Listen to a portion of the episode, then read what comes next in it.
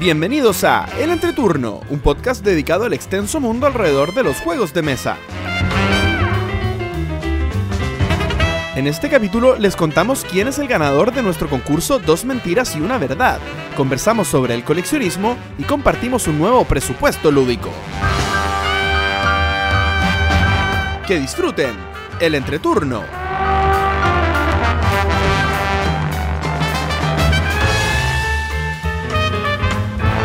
Hola, ¿qué tal amigos? Mi nombre es JP Gloria. Y yo soy Pancho. y estamos comenzando el capítulo número 31 de El Entreturno. Estamos grabando el sábado 13 de enero, el capítulo que saldrá el martes 16 de enero.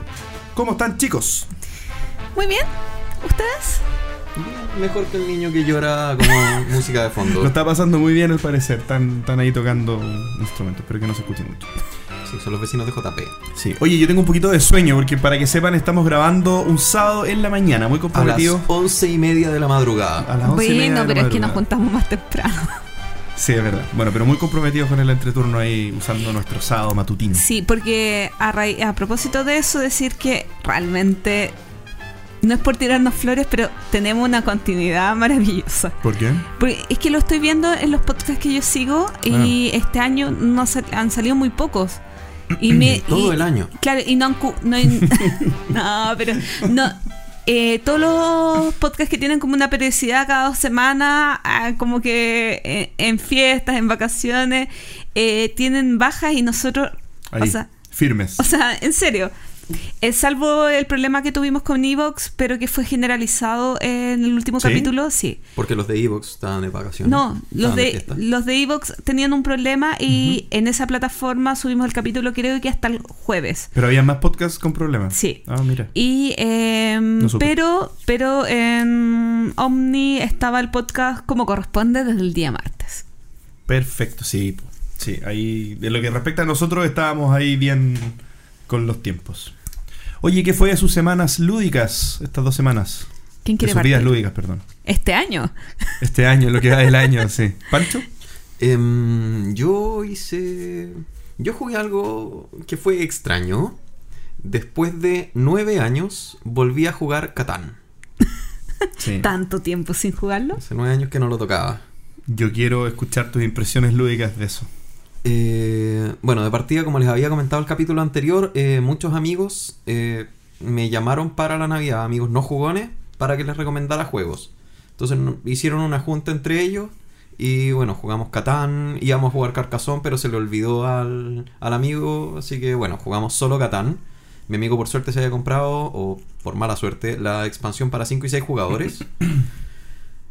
El juego, la verdad, es que a mí yo para no, no lo para los que no conocen Catán, podrían comentar un poquito de qué se trata.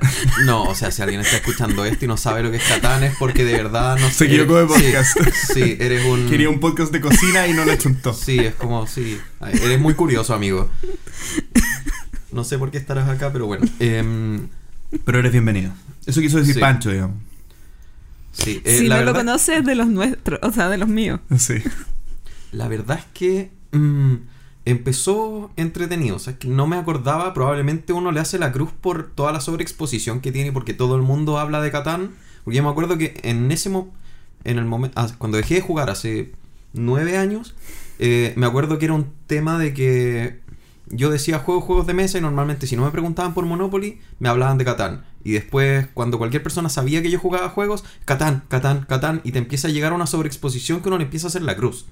Porque uno dice, oye, pero es que me hablan de Catán todo el día, es como si... Y cada vez que lo, me hablan, como que lo recuerdo, entonces lo tengo en la cabeza todo el día y es como si lo hubiera jugado ayer, pero todos los días. Ya. Entonces Pero ahí no, uno le no le empieza a hacer la responde, no le responde así, me imagino yo. No, no, pero evidentemente como que te, te bloquea un poco te- o te molesta cuando te hablan todo el tiempo del juego. Y por eso probablemente yo le empecé a hacer la cruz, no porque no me gustara. ¿Ya? Eh, como juego lo encontré, bueno, es un gateway. La parte de negociación eh, no es malo, o sea, es que de verdad no lo encuentro malo. El problema fue la expansión de 5 y 6 jugadores. Para mí es lo mejor que yo no... Creo que no jugaría Catán de a 4. Porque la posibilidad que te da esa expansión de comprar en, tu, en, en el turno de otro, creo que le quita lentitud al juego. Ah, puedes comprar en turnos de otros. Ah, que yo, yo nunca lo había jugado de 5 y 6. Nunca lo había Sí. jugado de 5 y 6. A mí me llama cero la atención de 5 y 6. Eh, Eh. es que te digo, yo me. O sea, ya que no te salgan eh, los dados para tener materias, porque es típico que con los dados eh, la- las probabilidades fallan. Claro. Y, pero por último, poder hacer construcciones en los turnos de otros jugadores, te juro que eso me alivia un poco eh, la tortura de Catán. Ya, eso arregla bastante y bueno, tengo que decir que a pesar de haberlo jugado miles de veces y no haberlo jugado hace nueve años, Gana. por primera vez de jugar eh, cometimos nuevamente un error. Como siempre pasa en todos los juegos que uno prueba nuevos. ¿Ya? Eh, ya, pero el juego en sí es eh, lento, o sea, se, se nos fue a las dos horas y media. Que para mí, un- o sea, para un Catán es demasiado, demasiado. Pero mis amigos estaban, pero en las nubes, en las nubes todos. Así que visto con ojos de nuevo jugador, eh, increíble y probablemente su punto de referencia es el Monopoly, que bueno, no sé si sabrán cuánto dura ellos. Ah, eso, ¿con qué, ¿con qué tipo de jugadores lo jugaste? Todos ¿Eran nuevos. todos, Todos todos nuevos. no, había uno que, uff, que es el guargamero del equipo, que era el que peleaba y era de hecho el que hacía que se demorara, o sea, probablemente el juego habría durado una hora menos si no hubiera estado ahí. ¿Ya? Porque él te- se ponía a negociarte, no, hagamos un trato de caballero, si tú me das esto, yo en mi turno te voy a dar esto, no, no queremos negociar contigo, no, pero es que, por favor, y no sé qué, y se ponía así a pelear, a pelear y a pelear, y eso era con cada uno de los seis jugadores que estaban. Oye, ¿y ganó? Eh, no. ¿Quién ganó? El Novato. otro un novato. Un novato. bacán. Un novato. No, eh, para ellos la experiencia fue fenomenal y lo sigo, o sea, por mi parte lo voy a seguir recomendando para los jugadores nuevos. Pero que no te inviten. incluso con esta expansión de 5 y 6, que, bueno, no sé si la Disculpa, ¿quién explicó las reglas? Yo las expliqué, Ah, pero eh, yo no, o sea, el Claro. dueño, yo dije, yo nunca lo he jugado de 5 o 6 jugadores, ¿hay algún cambio en las reglas? Porque el dueño del juego se lo, se lo había Claro. leído y él lo había comprado y él dijo, ah, no, no hay ningún cambio, ya, bueno. ah, ahí estuvo el fallo entonces, Gloria. Sí, porque ¿O yo no, yo no, me leí, yo no me leí las reglas del, del Catán de 5 y 6. Ya, bien. Que yo recuerdo esa es la única regla especial. Sí. Ah, y punto de victoria se termina con los mismos. Yo No, asumí que sí, bueno, él me dijo que no había ninguna regla, a lo mejor cambia, pero ahora que lo, ahora que lo dices, claro, si yo había escuchado críticas en su momento, o sea, críticas positivas en su momento, que la, la regla de construir en el turno de otros era lo mejor de la expansión de Sí. 5 y 6. No, se me fue, bueno. Para ah, la lo habías próxima. escuchado. Sí, pero bueno, cuando la gente en podcast comentaba de Catán y de, comentaba de su expansión, así, no sé, podcast hace mucho tiempo. Claro. ¿Algo más, Pancho? Eh, no, yo creo que eso fue lo más relevante, para no irnos tan largo en la introducción. Gloria. Yo, bueno, yo estuve de cumpleaños. Sí. Y quiero comentar dos cosas de mi cumpleaños. Uno es el after cumpleaños Ya. eh, y mi rol de evangelizadora lúdica. A ver. Pancho es testigo. Eh, después de que terminó el cumpleaños, bajamos a mi departamento porque estábamos en el quinto arriba. Y, un compa- y quedamos casi. siguieron. Sí, quedamos casi puros jugadores de juegos de mesa Ya. y, un com- y dos compañeros de trabajo. Ok. Y mi compañero de trabajo dice: Gloria, pero sácate un juego. Ujú. Pancho, ¿es verdad? Sí. Él Y lo propuso. el- El, no jugador. El no jugador. Sí. ¿Ya? Y frente a mí, como, ¿en serio? A tu sorpresa. A mi sorpresa, eh, estuvimos jugando y pedía revancha y pedía otro juego. ¿Sí o no, Pancho? Sí. Ay, y jugaron varias veces. Jugamos dos juegos. Tres. ¿Tres? Ay, son juegos. ay, te imaginarás que eran las tres y tanto de la mañana. ¿Qué no, jugaron? ¿Eran juegos o dinámicas? No, no entremos en eso. Animal sobre animal, Ya. Super Rhino Ok. y Strike. Ya, es- son juegos súper livianos, pero obviamente yo no tenía cabeza. O sea, hora y después Aparte que yo casi no pulso, jugué. eh, yo, yo, yo expliqué los juegos a esa hora y, y además que mi casa era un desastre ¿eh? porque no tenía mesa, tuve que usar una mesa de 30 por 30 Ujú. De para de jugar. cocina. Sí, una mesa súper chiquitita para jugar, entonces era lo que entraba también en una mesa. Super Rino nunca tuvo torres tan pequeñas.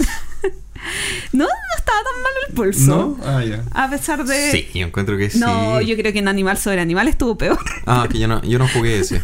Yo-. Pero a lo que quería llegar con esto, que son tonteras de juego, y una tontera de mañana, es eh, cuando te sientes orgullosa de que tu evangelización lúdica da frutos. Mm. Porque no eres tú el que muestras juegos para jugar o le dices, oye, juguemos, sino que es un no jugón el que, el que pide juegos. Bueno, es que claro, estando en la casa de Gloria, que parte importante de tu casa es tu ludoteca, da, da como ganas de investigar un poco de qué se trata. Pero ¿Había que- estado en tu casa antes tu compañero? Sí, de hecho había estado, incluso había jugado un par de cosas, pero teniendo trago, teniendo comida, pudiendo conversar, que haya Ah, es decidido verdad. eh, Y a esa hora. y a esa hora o irse a su casa a dormir. Sí. Sí, pero es que tu casa también, tu living es como una trampa. Como que uno entra y lo primero que ve son Y te la ludoteca de juegos y tiene como un sillón que da entre medio de dos murallas que están llenas de juegos cada una. Entonces uno como que se siente en un laberinto atrapado y como que... Sí. Pero, Pancho, ¿sirvo como evangelizadora? Sí, sí, mucho. Muy bien. Bien logrado el, Sí. el objetivo. Lo otro que quería comentar es que recibí tres regalitos. Eh, bueno, recibí muchos regalitos, pero tres juegos de regalo. Uno fue fotosíntesis. el resto es alcohol Claro. Y chocolates. y chocolate. Sí. Eh, uno fue fotosíntesis. Eh, el otro Depth Sea Adventure. Tipsy Adventure. Deep Sea- Bueno, eh, lo simpático de este juego, que todavía no lo pruebo, es que me lo trajeron directamente de Japón. Sí, es un juego japonés, un microjuego. La caja es preciosa, tiene dibujos medio... ¿Cómo se dice? Así como de clip art. ¿Ya? Eh, Clip art. Sí. Así. Eh, no, tiene, tiene muy buenas críticas. Yo no, no lo he jugado, pero a ese, a ese lo probaría. O sea, un Sí. juego cortito, bonito, rapidito. Y el otro juego que me regalaron, eh, que también viene eh, de un amigo que español que estuvo de visita eh, en, en- en España, me trajo 1920 Wall, eh, Wall Street, que era un juego que, ilustrado por Pedro Soto. Pedro Soto. Ujú. eh, y de su editorial de Looping Games y que tenía muchas ganas de tener, pero no me lo había querido mandar a comprar a España porque lo quería eh, dibujadito por Pedro. Pero bueno, ya no queda otra, así que ya lo tengo acá y es un juego que realmente le tengo tengo muchas ganas de probar. ¿Y cuándo se los vas a apretar a prestar a Pablo Céspedes? Oye, sí, Se lo quitaste ahí. sí. Padre Céspedes de ludoísmo me quería robar el juego. Oye, eh, y sobre fotosíntesis, un abstracto que me encantó. Eh, ya llevo dos partidas. eh, solamente esta semana ha sido de mi propiedad, así que igual dos partidas eh, en una semana es harto. Mm, un abstracto con el tema absorbente. Mm. E- es raro, de repente es raro abstraerse un poquito, e- e- es que es muy raro, porque de repente eh, estás más, hoy quiero que crezcan mis arbolitos, quiero que esto, más allá de quiero ganar. Eh, ¿Pero es realmente un abstracto? Porque Eso- yo lo veo y es súper como... Es súper temático, pero súper Claro, abstracto. Pero es abstracto. Es que Es eso es que- el punto. Es que eso ¿Por qué es, un te- es abstracto? otro tema de discusión. ¿Podríamos discutirlo en otro capítulo o lo, o lo empezamos a conversar No, ahora? no. Discutamos en yo- otro capítulo. Sí, en otro capítulo. capítulo. Pero realmente me gustó mucho. Me dio susto. Sí. Llevo, llevo- Pero no te Yo- apures, no te yo, yo lo tengo, yo lo tengo bien pensado. De hecho, Yo de hecho en Twitter discusión. lo hemos estado comentando el tema del juego y de las estrategias y, y, ah, me gustó mucho, mucho, mucho el juego. Igual quiero darle eh, jugar varias partidas más para ver eh, qué tan mecánico se forma, pero ¿Cuánto dura una partida? 45 minutos, una Ah, hora. qué, qué entretenido yo quiero. o sea, no, no, Sí, no, yo creo que gustaría. una hora, una hora diez, ¿Y pero de cuántos jugadores se juega? de 2 a 4. ¿Tan Pero yo solamente yo solamente he jugado de a 4 jugadores. Ah, bien. Igual yo creo que cambia mucho. Sí, no sé, no sé cómo Eh, funciona la. No. Yo creo que funciona bien ¿Sí? de a dos. Pero eh, tienes mucho men- mucha más presión eh, de más jugadores. Porque hay que decir, como simplificando mucho el juego, eh, lo que te hace actuar son los puntos de luz. Y los puntos de luz tú los recibes cuando tus árboles son iluminados. Pero los árboles también dan sombra. Entonces tú puedes tener árboles que no le llegue luz. Oye, una consulta. em, ¿El sol se mueve después de cada jugador o juegan todos y se mueve el sol? Juegan todos y se mueve el sol. Qué, qué- qué buen, Mm, ya. qué buen tema de juego. Está muy bien, es que ¿Viste? sabes que está muy bien implementado, me encantó. Pero, pero es que que- entonces no es abstracto, si se mueve el ya, sol. Sí. es como- Oye, oye, Ya. no, y el otro tema que, que conversamos justamente con Pedro Soto, son 10, eh, 10, eh, hoy se me olvidó cómo se llama, troqueles, y todos son distintos, porque cada, cada árbol de cada personaje es, eh, una especie distinta. Entonces es Ah, carísimo el tema de producir. Son 10 planchas de troquel absolutamente ¿Son de madera o son de cartón? No, de No, cartón. troquel, ah, pero es que voy a- hay troqueles de madera. Como Broken Token, decís tú. Pero ahí sí que el juego sería impagable. Sí, sí, pero me gustó mucho. Y lo último que quería comentar es, es por si acaso alguien no lo ha visto en el Facebook del entreturno, que eh, antes que terminara el 2017 eh, participé en el Rincón Legacy. No sé si ustedes lo vieron, no lo vieron. Sí, yo lo vi. ¿Sí lo viste? Vi bueno, la, la mitad en vivo y la otra mitad la vi después. ah, como no comentaste nada. eh, Estaba trabajando. Ahí lo viste mientras trabajabas. Sí, de hecho paré porque me tocaba irme a mi casa. bueno, aquí es un- Ah, está, un fire en la pega. Sí. Porque en verano tenemos menos trabajo. Productividad. Sí. Bueno, el Rincón Legacy es un canal de YouTube eh, español eh, de varios integrantes del club Meta. Eh, ah, Mecatol. Rex, Ah. eh, que es un club de Madrid. Y, y me entrevistaron para saber un poquito de Chile. En realidad no, casi no conté nada de Chile, pero me divertí mucho. Hicimos como un, un recuento del año 2017. Es todo muy entretenido. Así que si alguien me quiere ver en YouTube, puede ir y ponerle me gusta a mi capítulo. Bueno, ya sé que esa no va a ser tu recomendación de hoy día, entonces. No, no va a ser mi. No, sería muy Sería muy autorreferente. autorreferente. Nunca tanto. JP, ¿y tú? Oye, primero preguntarte, se me, me- me ¿Mm? salió la curiosidad. Eh, ¿Tú sabes por qué se llama Mecatol Rex o no? ¿Sabes lo que es Mecatol Rex? Eh, alguna de estas cosas que yo no veo. ¿Tú sabes? Em, no, lo leí en algún momento, pero ¿Sí? creo que era por alguna serie de ciencia ficción. Sí. No, lo No, van a no. saber cuando me llegue un juego que, que encargué. Ya, y que no jugaré. No, tenéis que jugar alguna vez, pues Gloria. Solo no, no podemos jugar abstractos y euros toda la vida. Yo puedo vivir de abstractos y euros. Bueno. eh, bien, ¿qué jugué yo recientemente? Eh, Gracias, Suburbia. a, gracias a la aplicación de Board Game Geek. Va- gracias a la, la aplicación de Board Game Geek que se me trabó un este segundo y no, no lo abrí rápidamente. Bien.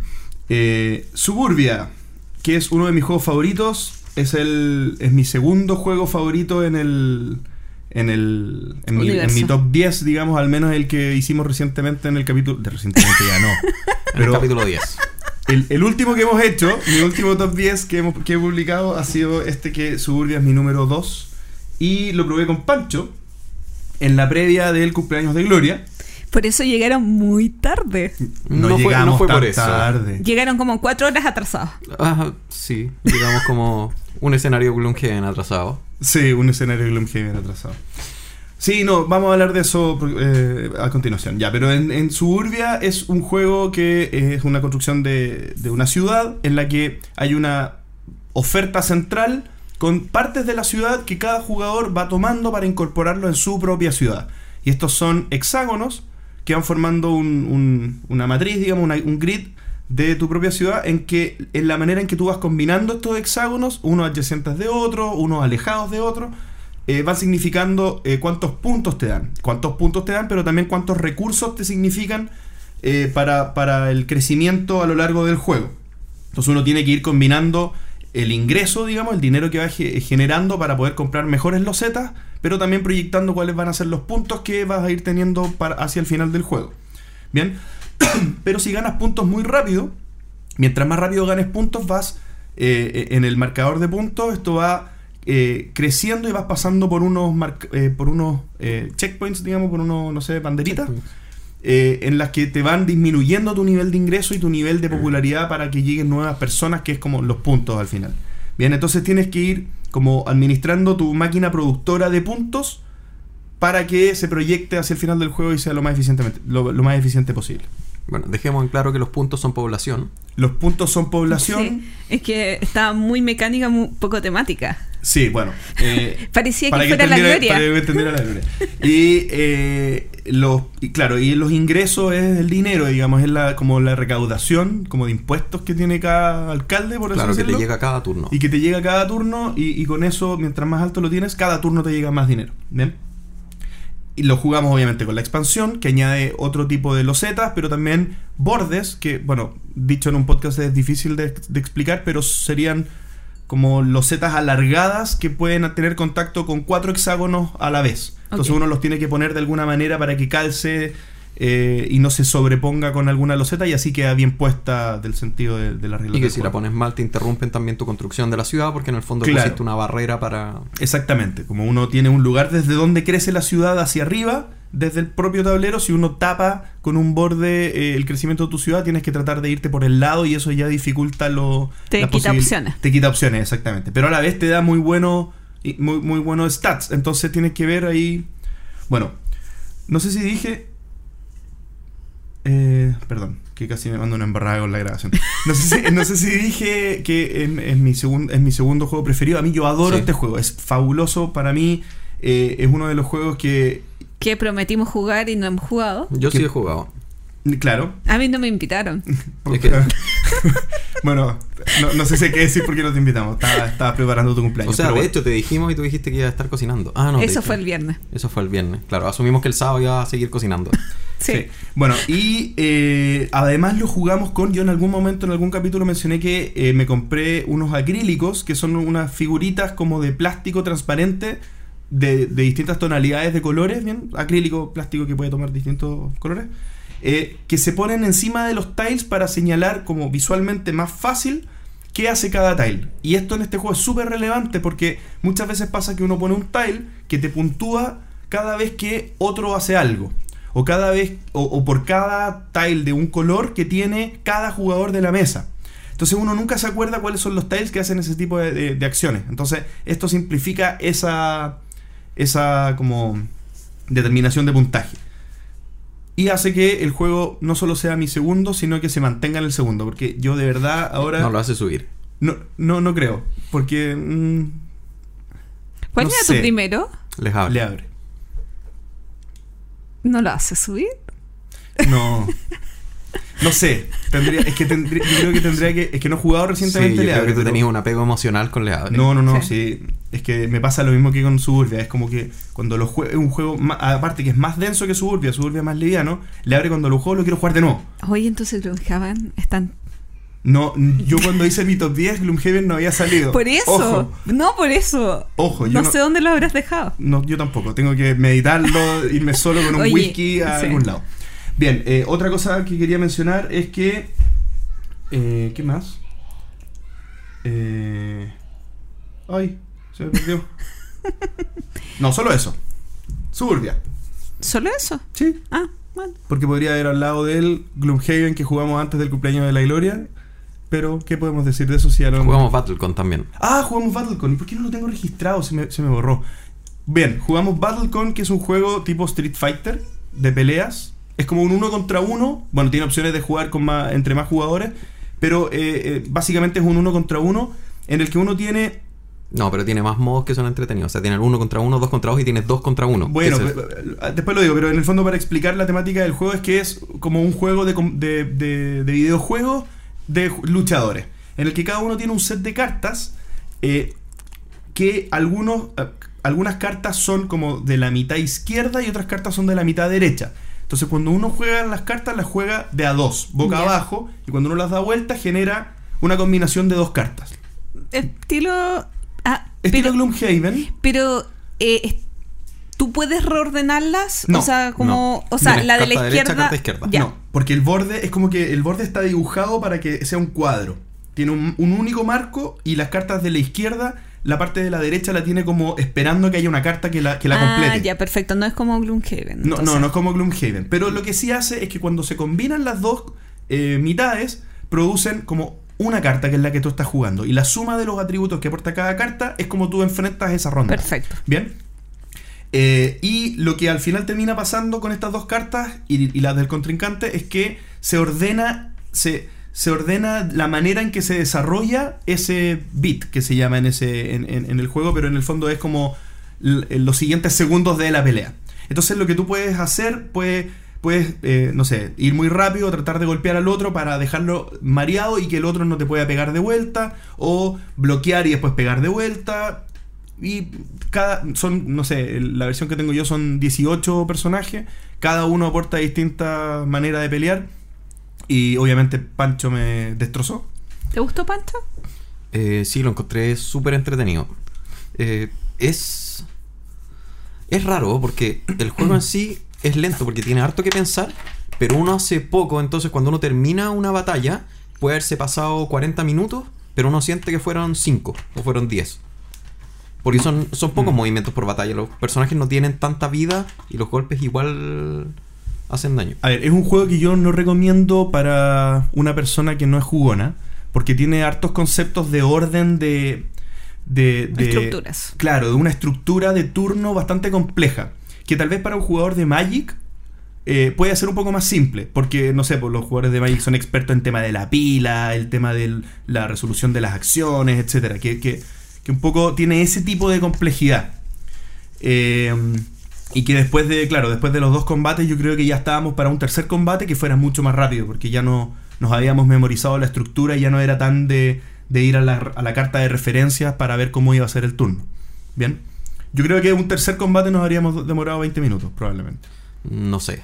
Eh, porque los personajes en sí son todos súper distintos. De verdad se siente mucho la diferencia a pesar de que hay cartas, la mitad de las cartas, las creo que las izquierdas, eh, son todas iguales para todos los jugadores, que representan solo modificadores, o sea, la, la carta derecha es una base, que es por ejemplo velocidad no sé cuánto, daño no sé cuánto, rango no sé cuánto, y la, y la otra a la izquierda son más uno, más Derecha. cero o menos... Bueno, no sé en qué orden eran, no me acuerdo pero se siente mucho la diferencia entre los distintos personajes. Y Claro. cada uno tiene su estrategia más o menos guiada. Claro. Sí, e- es así. Bueno, el juego se llama Battlecon. El sistema de juego se llama Battlecon. Eh, el juego específico que jugamos es el War of Indines. Y hay un- o- otra versión que es una caja un poco más grande que se llama Devastation of Indines. Por si acaso lo quieren buscar. Lo recomiendo. No para no jugones.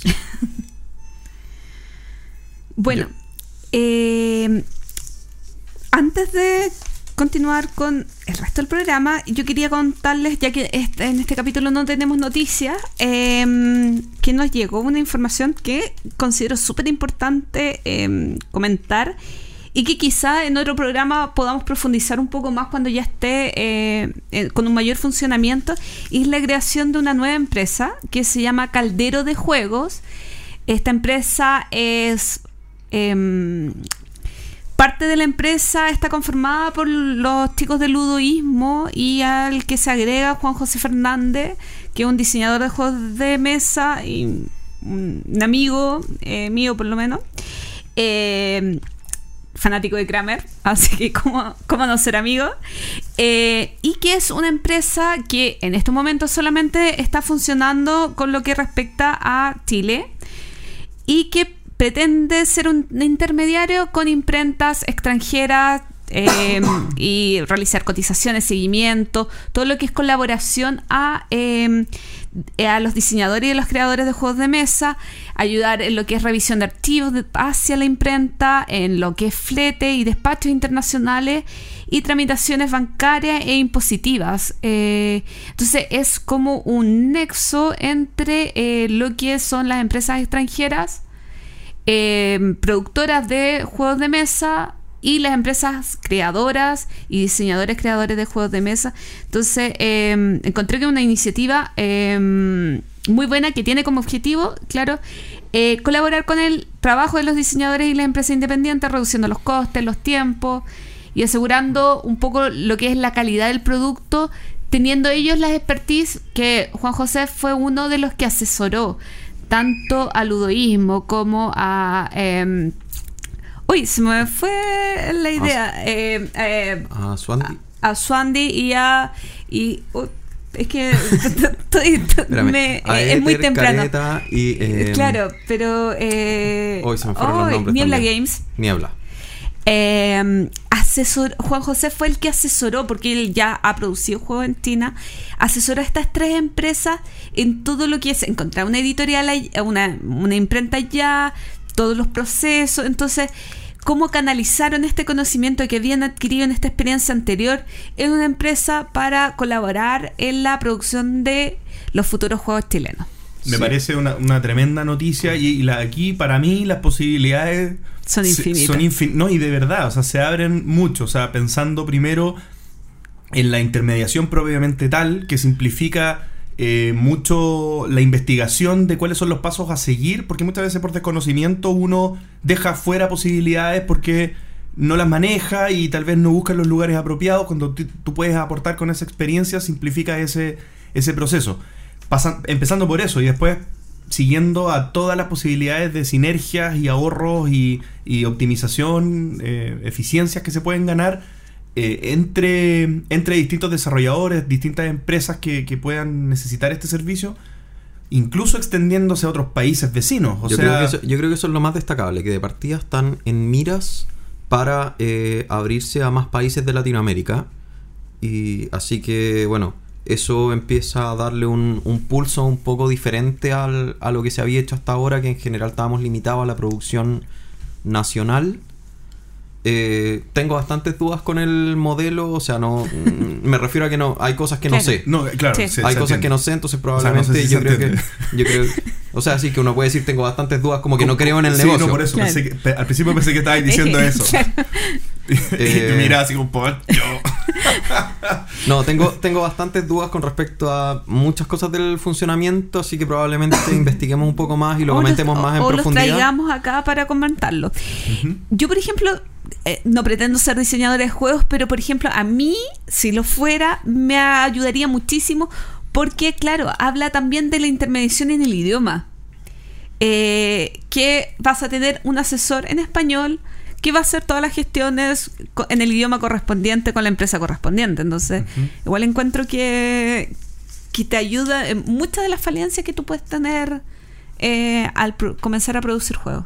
Y eso sumado a la experiencia que tienen ellos desarrollando juegos, que pueden aportar también a tu, a tu desarrollo propio. Sí. Sin duda, una, un muy buen aporte y Uh, esperemos yo- que. ¿Sabes que Yo creo que crearon la empresa, los chicos, para que los traigamos de nuevo. no, Ese no fue, qué hacer. claro, ¿qué, ¿qué hacer para llamar nuestra atención para que los traigamos de nuevo al programa? No, yo creo que, yo fuera de, de broma, yo creo que sí es, es- es necesario. Tenemos que tener por lo menos una conversación con ellos para, para profundizar más y apoyar a que esto resulte.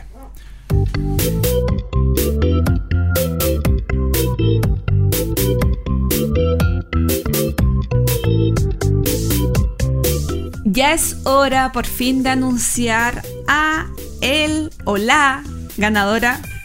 ¿Sabes que parece que no participó ninguna mujer? Oh, ¿En serio? Sí, ahora que lo pienso. em, pero en esta época moderna uno puede decidir si es hombre o mujer. Se llame Bueno, Pablo, se Alberto, es se verdad. llame... Eh, pero, oye, muy mala la participación femenina. Ya, eh, el ganador del concurso por el Pandemic Legacy, gentileza de Devir Américas, eh, que participó, si no me equivoco, en todas las rondas. Sumamente constante, la persona que más nos conoce en este universo lúdico. Mejor, yo creo que si nosotros hubiéramos participado, eh, que él nos conoce mejor que nosotros mismos. Lo más probable. Puede ser. Eh, pero eh, recién tuvimos una reunión de pauta y analizamos que vamos a entregar un Carta Fútbol Club. Fútbol Carta Club. No, Carta Fútbol Club, lo habías dicho bien por primera vez. un Carta Fútbol Club que eh, no, eh, Rival eh, Juegos nos envió hace un tiempecito de regalo para el segundo lugar como premio eh, para eh, que también prueben este muy buen juego. ¿Qué son los ganadores? Ya. Eh, oye, tengo que buscar el apellido. No, ya. Eh, es que no anoté, anoté una sola columna y no anoté todos los datos de, lo, de la gente que costaba eh, armar este Excel.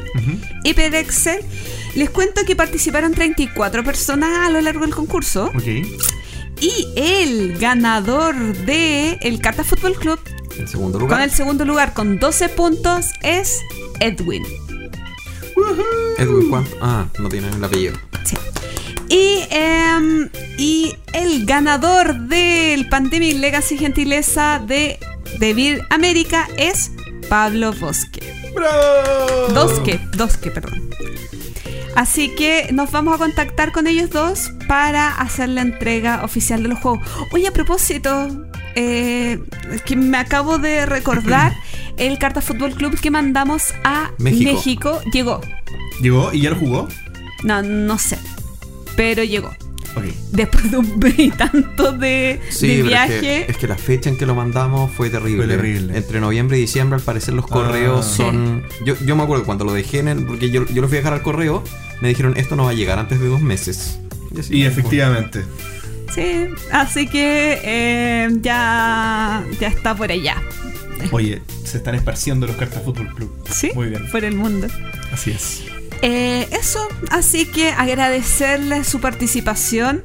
Ya pensaremos en qué otro concurso va a venir pronto. Y bueno, si alguien tiene algún jueguito que nos quiera regalar, la invitación está abierta.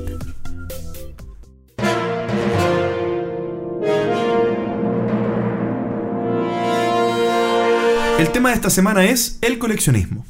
Bueno, nosotros acá planteamos en redes sociales eh, que íbamos a tener este tema de la semana para que ustedes pudieran opinar. Eh, del punto de vista que lo planteamos nosotros es poder discutir primero de qué entendemos por coleccionismo. Eh, tuvimos ahora en off un- una previa conversación en la que tal vez había al- algunos puntos que era necesario aclarar para ver qué era y qué no era coleccionismo. Y en virtud de eso desarrollar una conversación en la que demos nuestras opiniones ya más eh, en escala, no sé, valórica o, o lo que nosotros creemos Valórica. no, pero me- de apreciación, digamos, de, de- o, o de si, no, si, no, si estamos de acuerdo o no, o si es algo que nosotros practicamos o no, y qué sentimos alrededor de esa, de esa práctica. si compras más de 500 juegos, te vas a ir al infierno. Por ejemplo, ya, eh, bueno, para partir, eh, ya que estoy hablando yo, puedo decir que eh, para mí el coleccionismo, ya como práctica, digamos, no es necesariamente algo que tenga que ver con los juegos de mesa, eh, es una actividad o una eh, afición, digamos, en la que uno eh, agrupa cosas, junta cosas, y no necesariamente por el carácter funcional que tienen esas cosas o por la utilidad que tienen esas cosas, sino por poder generar una muestra, digamos, que, te- que cumpla con cierto objetivo en función de ese coleccionismo, más que, Claro. más que el propio del, del, del ítem. Bien, versus eh, lo que pudiera estar dentro del hobby de los juegos de mesa, al otro lado de la vereda del coleccionismo, que es eh, el, el funcionalismo, no sé cómo llamarlo, el, el, ut- el utilitarismo, no Claro. sé. Es que teniendo en cuenta que también el coleccionismo nosotros queríamos asociarlo en este tema con el con tu ludoteca, o sea, eh, hasta qué punto eh, es sano, saludable, eh, práctico, etcétera, etcétera, un número necesario en la ludoteca. Sí. Claro. Para mí, bueno, mi idea inicial, o sea, mi preconcepto inicial, porque me puse a buscar las definiciones de coleccionismo, para mí una colección inicialmente era algo que no solo tenía sentido interno, sino que tenía un, un límite, un fin. Por ejemplo, eh, coleccionar, no sé, los juegos de Kramer. Eh, que es algo que en el fondo yo en cada instancia de mi vida, o en cada, en cada instancia en el fondo, puedo ir sabiendo qué es lo que tengo y cuánto es lo que me falta. Mm. Y eso es lo que te genera, por ejemplo, no sé, gente que colecciona los, bueno, los juguetes de Star Wars, ahora que está de moda el este documental en Netflix, que aprovecho de recomendarlo mucho, side topic, pero no importa, el The Toys That Made Us. Es increíble, búsquenlo en Netflix. Em, pero eh, en el fondo es saber eso. Para mí, por ejemplo, alguien que colecciona piedras, que he visto en la tele de esos típicos programas donde muestran gente rara, para mí eso no es una colección porque es interminable. Nunca va a tener todas las piedras del mundo. O nunca vas a saber, o sea, en el fondo siempre va a haber más. O esta gente que dice que colecciona autos, para mí ellos tienen autos nomás. Sin embargo, eh, varias definiciones que he buscado me dieron la contra. Así que bueno, ahí se acabó uno de mis argumentos que iba a usar acá, que dice que es un conjunto de cosas de la misma clase reunidas por afición o interés y clasificadas. Esta es una de las 20.000 definiciones porque Claro. hay muchas... Por ejemplo, en- llevándolo a mi, a mi tema personal de coleccionismo, eh, Yo no creo eh, que quiera juntar todos los juegos de Kramer. Pero sí, cuando hago de repente una compra en el extranjero, veo si es que hay algún juego de Kramer que no tengo y lo compro más a ciegas. Ok. Porque sí me gustaría tener la mayor cantidad de juegos que pudiera adquirir a un precio adecuado de este autor para más que tenerlos todos, jugarlos todos. Bien. Pero ahora el lado, y lo reconozco enfermizo de esta afición, es que sí me encantaría, perdón, ya lo tengo. Eh, tengo los dos Tikal, el Tikal, la versión de caja antigua, el Tikal de que sacó Maldito Games. Eh, tengo el Mexica nuevo y me encantaría tener el Mexica antiguo. Tengo el Java viejo y quiero comprarme el Java nuevo. Y ahí es donde ya encuentro que comprendo que estoy mal, pero no voy a hacer nada para cambiarlo porque realmente es algo que quiero y lo y siento que está como súper acotado porque no son más de cuatro juegos que me gustaría tener otras ediciones. Pero te, te hago una pregunta, Gloria. ¿Tú juegas o tienes pronosticado jugar ambas ediciones del Tikal o una solo la quieres tener guardada? Probablemente solamente jugaría las versiones nuevas porque la calidad de los materiales es brutalmente mejor. ¿Y qué te llama a guardar la antigua? ¿Por qué no la vendes, por ejemplo? Es una, es una pregunta. Sí, por eso digo, no es algo racional. no, eso Ah, lo no, reconozco. Podría ser racional. Podría tú decirme, ¿sabes qué? Porque quiero contemplarlo en mi biblioteca. Quiero saber que No, lo tengo. no, no. sí, quiero, o sea, sí, ahí está la parte súper coleccionista, que en realidad quiero tener las distintas versiones. Eh, ¿Tiene lógica?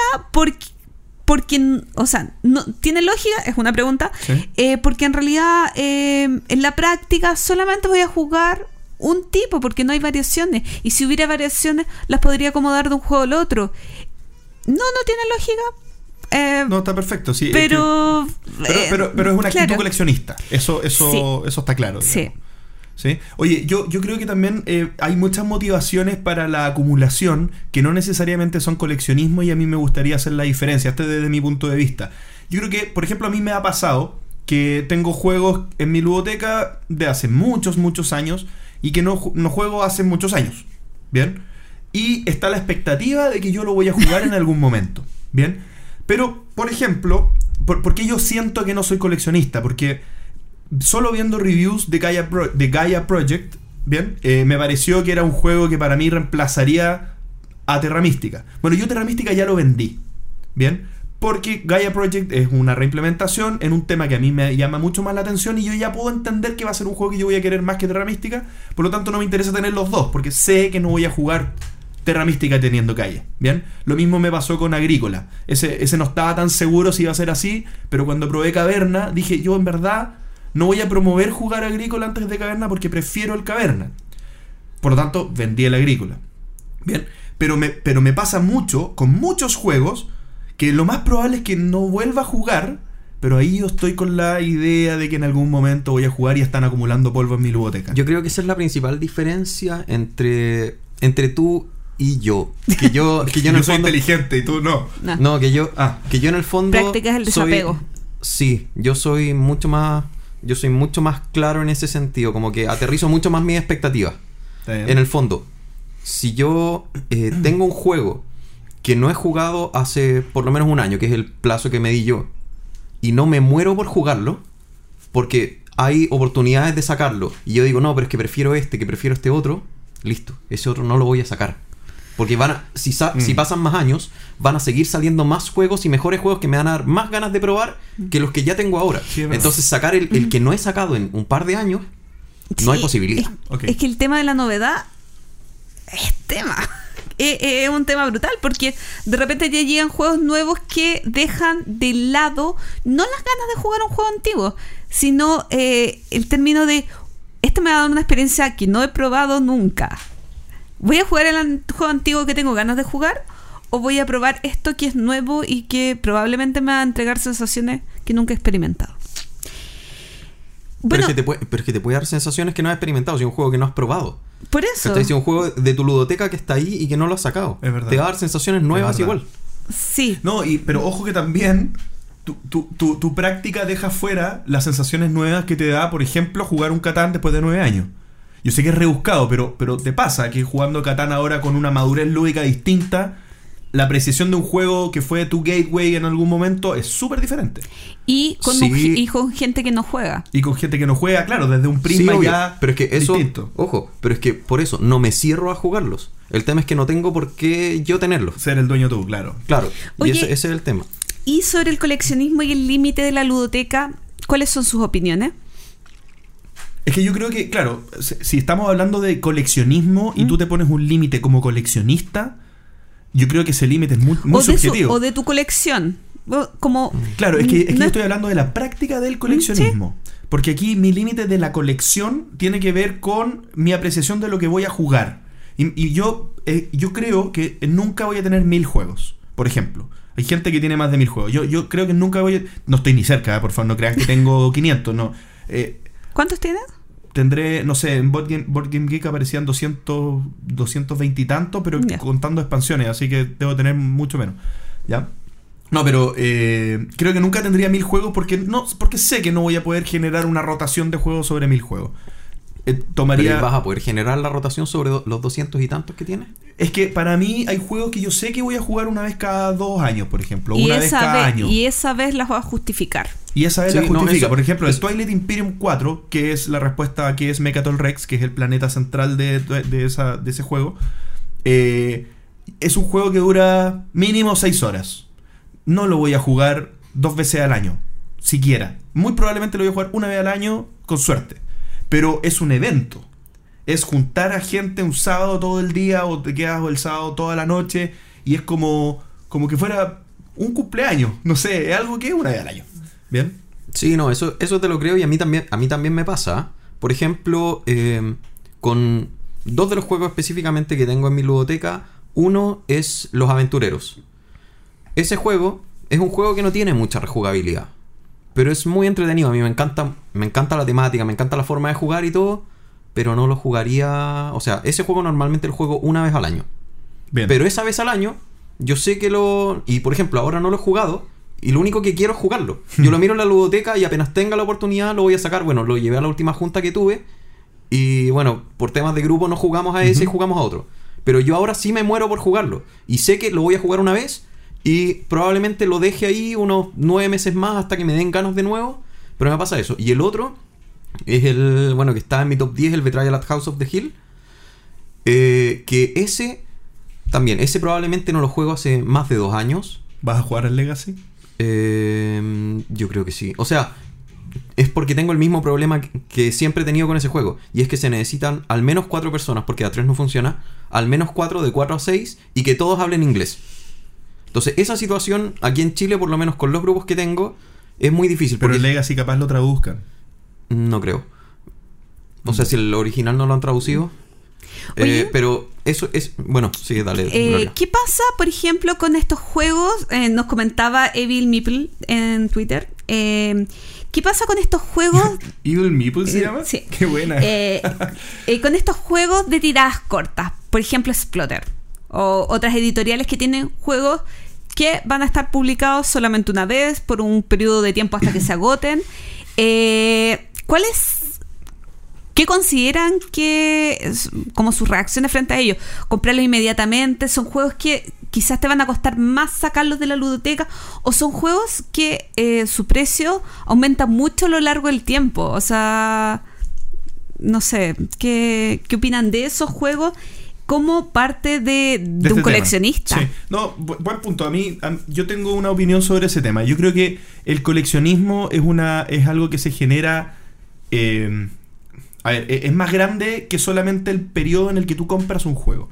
Muy probablemente a- yo podría no ser coleccionista y decir lo que tú dijiste. Por ejemplo, voy a comprar el juego para aprovechar la oportunidad de que ahora está en, en el comercio y el día de mañana va a costar 10 veces su valor por especulación, digamos. Como no sé, lo que puede pasar con Gloomhaven ahora. Haberlo comprado sin saber si te va a gustar o no. Pero eso para mí no es una actitud coleccionista, porque yo después de probarlo podría determinar, ¿sabes qué? Eh, solamente quise asegurarme de poder comprarlo barato para probarlo y si no me gusta lo vendo. Y lo vendo y tal vez ni siquiera para hacer, no estoy hablando de hacer un negocio, estoy hablando de lo vendo al precio que sea, da lo mismo, pero en el fondo no lo dejo en mi colección porque no me gustó. Acá estamos hablando de de, de- de una ventana de tiempo específica en la que se puede probar un juego. Y eso ya es como. Es otro tema, para mí. Sí, yo creo que, bueno, en mi trabajo tengo dos amigos. eh, uno colecciona trenes y el otro colecciona de, de estos juguetitos, de estos así como pops, o se compra estos caballeros del zodiaco. Ah, tengo un amigo que hace eso. Cosas Dragon así. Ball. Sí, y el tema, el tema es que el de los trenes tiene un negocio de trenes. Él importa de Alemania y vende. Entonces una vez estaban discutiendo y decían, no, pero es que yo también soy coleccionista, decía el de los trenes. Bueno, al otro le gusta mucho molestarlo. Pero al final nos pusimos a conversar de eso, de qué es coleccionismo y qué es comercio. Y finalmente son posiciones casi inversas. Porque el coleccionista compra algo porque le gusta, no pensando en el valor futuro que va a tener, sino que porque me gusta a mí, porque me llena a mí, porque lo Mm. voy a tener ahí. Y probablemente si empieza a subir de precio, yo me lo voy a guardar porque, oye, tiene más valor para mí. O sea, más gente lo está buscando. Versus el comerciante que es todo lo contrario. Él busca comprar barato y apenas empieza a subir de precio, listo, se va. Porque yo lo que quiero es generar para poder comprarme otro y generar más dinero y no sé qué. Sí, pero de aquí entonces- estamos hablando que hay juegos que si no los compras en un momento preciso de la historia, después te van a salir el triple. Claro. Entonces, ¿hasta qué punto lo compras por coleccionismo sin saber si te va a gustar o no, solamente por la urgencia de que si no lo compras en este momento, Si ya es- después no va a estar? Mira, eh, eh, eso, eso mismo. Si es coleccionismo, es porque tú lo compraste y te lo quedaste. Si es. o, o- te gustó. Pero si es comercio, apenas empezó a subir el precio, Sí. bueno, voy a vender o voy a esperar, porque Sí. yo voy a, voy a estar apostando a eso, a que suba. Bueno, y ahí está el tema también de volver en. En ese caso, ¿existen límites o no en nuestras ludotecas? ¿O existen. o el coleccionista debe fijarse el límite? Porque en cierto modo, yo creo que somos coleccionistas de juegos. Lo que nos cuesta, o por lo menos creo que hablo por JP y por mí, es decidir en qué momento un juego sale. Que, que es un poco más complicado, eh, o por lo menos a mí me cuesta mucho más eh, tomar decisiones de qué juego ya pasó su momento y ya no es parte de mi, ya no de- tiene que dejar de ser parte de mi colección, ya sea por número en mi colección, ya sea por que hay otro juego que lo reemplaza en mecánica, en temática, o, o porque no va a salir más a mesa, o lo que me pasa ahora es en realidad ya me aprendí una vez las instrucciones, se me olvidaron, ya no las, no las interioricé en su momento. No quiero volver a. Prefiero. em, prefiero em, volver a estudiar otro juego. Para mí, eh, eso está súper claro y es un tema súper de guata, como se diría. Y tiene, tiene que ver tiene que ver con lo que dije antes, que es que en el fondo, eh, si no me muero por jugar un juego, eh, se va nomás. Tú eh, hace un par de capítulos comentaste, por ejemplo, cuando se habían juntado a jugar juegos de Kramer y tú decías, hoy qué rico juntarse a jugar esos juegos que en verdad te matan, esos juegos que en verdad, si tú reduces tu ludoteca, te empiezas a empiezas a sacar como la grasita y te empiezas a quedar solo con los juegos que tú dices qué rico jugar este juego y no te quedas jugando con juegos que son ah sí es que lo tengo para este momento por si en algún momento aparecen 12 personas en mi casa y dos saben leer pero los otros dos son viejos y hay tres que tienen artritis y no sé qué porque uno finalmente empieza a comprar juegos por eso Mm. No, Porque para mí es yo tengo- fundamental yo tener tengo- juegos para eso. ¿Cómo? Para mí es fundamental tener juegos para lo que dice Pancho que no hay que tener juegos. es que depende es que si es tu ludoteca eh, ponte o, Es que si pon- es mi ludoteca, yo fijo mis límites. Claro, sí es verdad. Y aparte que también, Pancho, uno tiene un límite eh, de acuerdo al entorno. Por ejemplo, En si- entorno social, sí Claro. físico y económico. el entorno, claro, o sea, por ejemplo, si mi, si mi entorno son jugones que siempre juegan lo mismo que yo y más o menos tiene un foco súper claro de juego, yo, yo te digo que podría tener una ludoteca de 20 juegos máximo. Y no me tendría problema, no tendría problema. Pero yo tengo muchos grupos de juego, en- en- entre los cuales está mi familia, está mi papá, que no puedo jugar cualquier juego, están mis hermanos, está después ustedes, después están amigos de que te- eh, el- el- con los que uno evangeliza. Está eh, tengo tendré ocasionales cinco o seis tipos de, de jugadores distintos que con los que juego. Ya. Volviendo Pero- al tema del límite de la ludoteca, quería comentar algunas opiniones de la gente. Y eh, bueno, tengo muchas opiniones que tuvimos tanto por Twitter como por Facebook. Y me voy primero por Twitter. Eh, Bilbo nos comenta que el límite es más físico que mental para él. Pero sin duda el gen de coleccionista es un papel súper clave en esta afición. Eh, el problema es coleccionar eh, más de lo que puedes jugar. Y yo creo que eh, si bien queremos tener muchos juegos para distintas ocasiones, no siempre podemos jugar todos los juegos por más que queramos. Y ahí es un punto, como Pancho dice, los que tener los que queremos y los que dan sensaciones, pero también está el factor tiempo. eh, Mariachi Mipple nos comenta, eh, el límite es uno más de lo que tienes. Y eso es dinámico. Todo, todas las veces aplica. claro. Bueno, ahí no sé qué, quién, quién será de Mariachi. Por lo menos pero... es prudente y se los compra de a uno. Y no hacen cargos masivos. Claro. Estamos Eh, bien, estamos yo bien. igual estoy súper de acuerdo con... eh, bueno, eh, Juan Francisco Algara eh, nos comenta, tengo un límite no duro en lo que... eh, que más que nada... eh, es más que un número lo que salga... salir por el número de jugadas de los juegos. El límite se relaciona con el número de juegos jugados. Em, Que, que va más en línea con lo que piensa Pancho. De, Claro. de tener algo muy funcional y que vayas a usar. Bent Amon nos comenta, ah no, pues, perdón, ya me fui a Facebook. Actualmente yo colecciono juegos porque nunca puedo jugar a ninguno. Pero eh, ese es un Ese, punto, sí. ¿cachai? Que ese es el punto. O sea, finalmente, cuando, por ejemplo, no me acuerdo quién de los de Twitter decía, eh, no es bueno coleccionar más de lo que puedes jugar. Pero, pero- pero yo creo que no necesariamente son cosas que van juntas. Mm. Yo creo que... Hay etapas. no me acuerdo si él mismo dijo, tenemos una faceta coleccionista, in- eh, en mayor o menor medida, pero todos tenemos una faceta coleccionista. Y está nuestra faceta jugadores, de jugadores, pero son paralelas, no son iguales, no son las mismas. Eh, lo que, y, y tú, ludoteca puede estar definida más por un aspecto que por el otro. Sí. O sea, en el Sí, fondo- o sea, partiendo de la base que el ser humano tiene genes coleccionistas. O sea, partiendo por esa gente que no sé, pues usa, se compra, no sé, muchos zapatos, por ejemplo. Si alguien tiene más de más de 30 zapatos, eh, Bueno, eh, ¿Se Edwin considera? nos comentaba eso, pero con polera, el bueno, ejemplo. bueno, si alguien tiene 30 zapatos, tiene 15 pares. Bien, podemos seguir, por favor. Oye, eh, ING Soto nos comenta, bueno, me pregun- nos Qué gran pregun- apellido tiene. Nos preguntó por, eh, eh, por Facebook el otro día eh, sobre eh, Dominion. eh, porque en qué capítulo habíamos hablado de Dominion. Ah, por- y bueno, ahora dice, ahora que conocí Dominion, pienso coleccionar todas las expansiones. Ay, ya, qué bueno que nombraste ese punto, porque yo estaba pensando en una variante o, o- o va- a- algo que se desprende del coleccionismo, que lo, lo busqué en español porque es completionism, pero no sé si en español es completismo. Sí, pero, debería ya, ser pero- completismo. Pero en el fondo es esa persona que, no sé, se compra el Descent y no va, a no va a vivir tranquilo hasta que se compra cada monito, cada expansión, cada adicional que salga para Descent. Sabiendo que Descent es un juego tremendo y tú no tienes tiempo para jugar todas las, todas las eh, posibilidades que te ofrece ese juego, me imagino que con Dominion pasará lo mismo.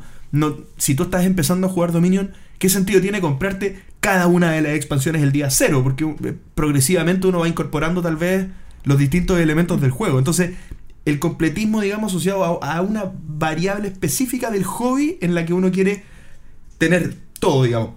A Gloria le pasa con, con, con Kramer. Que Pero- no- nunca voy a llegar a tenerlos todos. pero si tú, tú, tú pudieras tener todos los juegos de Kramer y, y, y, y- y fuera como factible, estuvieran ahí en el mercado y todo, ¿te los comprarías? Sí. Pero, pero por eso, o sea, en el fondo es, es lo que yo estaba hablando, es, par- es parte casi de la naturaleza humana eh, y cada uno lo vive de la forma que quiera. Hay gente que se va al extremo del completismo y que cada vez que se compra un juego necesita tener todas y cada una de las expansiones. Claro. Eh, y hay otra gente que, claro, que, que suple este, este tema que, que es- han hablado varios, que es de tengo muchos juegos, o sea, tengo juego poco porque tengo muchos juegos y siento que los quiero probar No, todos, no pero es juego poco porque, O sea, porque no, no, tengo no. muchos No, juegos. no, no. es En el juego fondo- poco porque tengo poco tiempo. Sí, porque tengo poco tiempo. Es verdad. Pero eso, eso es una sensación que se incrementa cuando tienes más juegos. Porque dices, oye, que quiero probar este, este, este, este, este. Entonces, si antes Claro. uno decía, tengo poco tiempo porque hay cuatro juegos que los quiero probar porque me gustan estos cuatro. Claro. Cuando tú dices, tengo 40, tú dices, chuta. Siento que proporcionalmente es mucho menos el Es tiempo verdad. que tengo. Y ese tiempo te genera una especie de, no sé si angustia, Mm. pero esa angustia, uno la empieza, uno la empieza a suplir comprando más. Mm, sí. Y Tremendo. Claro, es que cuando uno no puede jugar eh, y tiene tiempos, pero es como tiempos sin amigos, compra. Bueno, Pero, pero, pero, perdón, es que in- in- ingeniero Soto, puede ser. el ingeniero Soto, Tú el también eres el ingeniero Soto. Soto. el ing- bueno, el colega ingeniero Soto eh, y, y primo, primo colega. Es eh, mexicano. Ah, primo colega, bien. Eh, mexicano. Eh, ¿Qué tiene que ser mexicano? Puede ser mi primo. Mi O primo sea, perdido de sí. México. Sí, Ya, puedes tener parientes allá. Puedo tener parientes allá. Generó una, una, un deseo de completismo o de coleccionismo completismo A partir de mi hype. a partir de un hype, a partir de un juego que le gustó mucho, porque lo probó, ¿no? Sí, o sea, me imagino. Dijo, sí, pues dijo, ahora que he conocido Minion, Ahora que he conocido Minion. Entonces, es heavy porque, no sé, un coleccionista de estampillas. No, no es que probó la estampilla de Corea y dijo, oh, estas estampillas son maravillosas, quiero todas las estampillas coreanas. No, no se prueba, porque si las prueba las, las rompe, o las echa a perder, Claro. digamos, las pone en un sobre, no sé. O sea, igual uno las prueba antes de pegarla en el sobre, se las pone en la lengua para. Claro, entonces de- O las antiguas tiene un sabor coreano, entonces quiere todas las de Corea.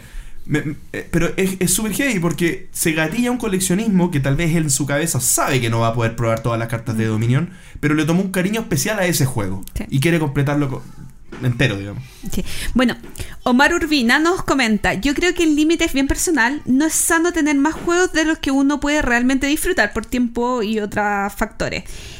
Eh, es cierto que en cierto minuto comprarnos produce un cosquilleo, una felicidad, pero lamentablemente esta sensación se va ligerito. Solo quedan esas cajas eh, que dicen aún no me usas, debes hacerlo. Yo creo que ese, ese tema es súper importante porque finalmente él, él está hablando de acumular. ¿Dijo la palabra acumular o no? Que creo que la escuché. Um, da lo mismo, Bueno, si que bueno, pero, hacerle pero acumular, acumular finalmente eh, es porque uno está comprando ah, a un ritmo excesivo, má- más allá de lo que puede jugar. Y lamentablemente, si yo no cambio ese ritmo, si yo no me replanteo, porque muchas veces uno compra instintivamente sin concientizar el hecho de la compra y de repente dice, uy, este mes me compré 12 juegos. Como que fuera un chiste. Sí. Eh, ese, ese ritmo, si uno no lo. Si uno no se lo replantea, no solo hace que uno acumule para atrás, sino que uno está acumulando para adelante. Y no solo voy a empezar a tener cajas de juegos antiguos sin jugar, sino que voy a empezar a tener cajas de juegos nuevos sin jugar. Pero, Pero, volvemos con el tema de Splotter. Si yo no me lo compré en ese momento, no saco nada quedarme con eh, estar sin antiludoteca en seis meses más. En seis meses más ya no va a estar en el mercado. Pero van a haber millones Pero de yo otras quiero opciones. ese juego. Es que ese es otro Es que- tema. es que ese es yo creo otro que tema. están hablando algo distinto al coleccionismo. Yo creo, yo creo que incluso yo te diría, comprar mucho, comprar más de lo que puedo jugar, no es coleccionismo. ¿Es acumulación? Yo- eh, no, no, porque ¿Qué? yo cuando compro mucho yo no estoy hablando de lo que queda. Me, me explico, yo puedo comprar mucho y puedo vender mucho. Y puedo ser una persona que disfruta eh, jugando pocas veces Mm. un juego y no jugarlo después. Mm. ¿Cierto? Entonces quiero tener una rotación propia, pero una rotación muy alta de, de, de juego. Ah, ya, no, no, no, pero vender, vender es otra cosa. Que ese, No, no, ese es pero otro que tema. Lo que pasa es que el coleccionismo para mí es el, es el, es el stock que tú vas generando, pero, Por no, eso. pero no necesariamente es la entrada.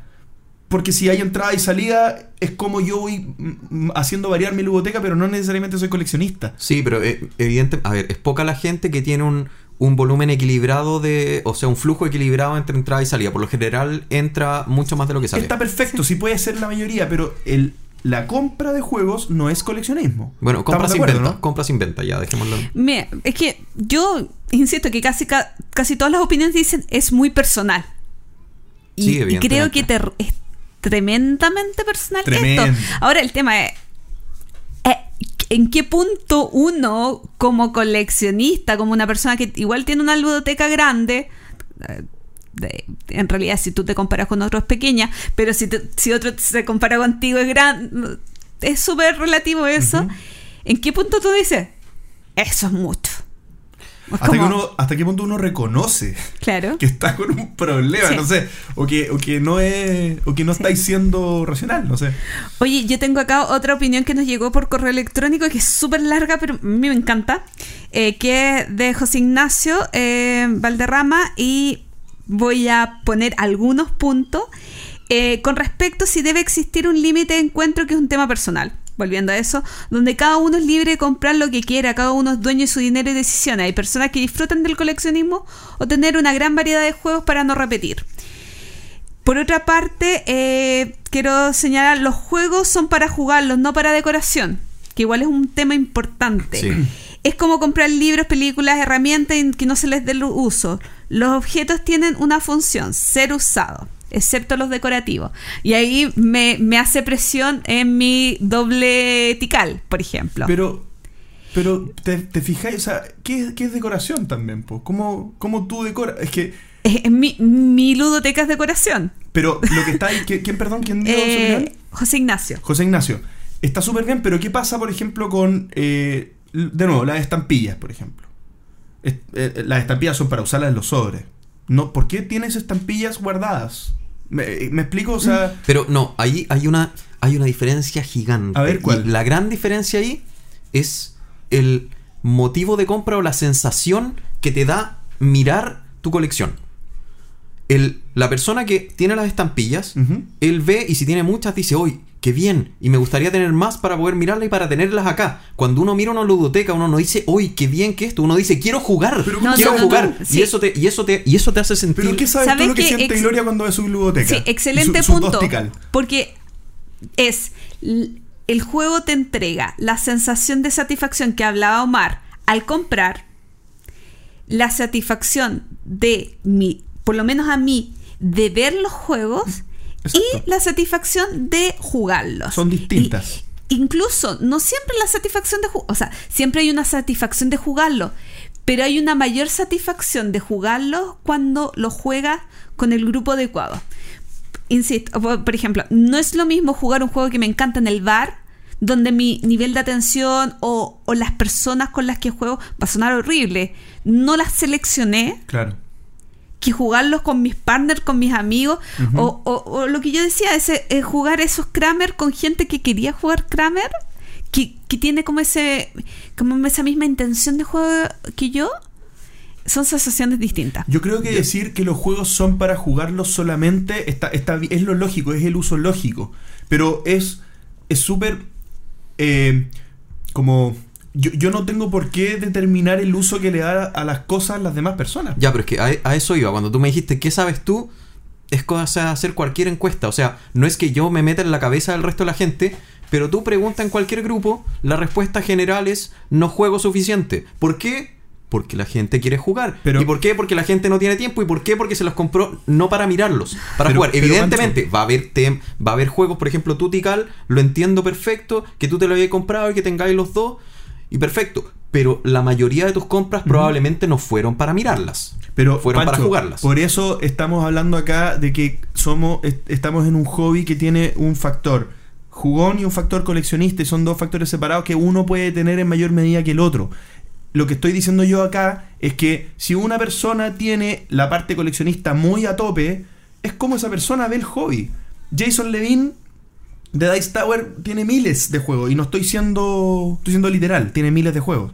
¿Mm? Y no y obviamente no lo juega todo, pero él se declara un coleccionista, él él quiere él quiere llegar a su casa no tener que ver Board Game Geek para ver qué juegos existen en la humanidad y poder verlo en su casa, poder verlo ahí en su living como una exposición de museo. Pero por eso ese es un caso y te, aseguro que la, la- también. Y el de la Gloria también. Y, y estamos hablando acá, entre tres personas hay una. Un, un tercio de la población, según esta muestra.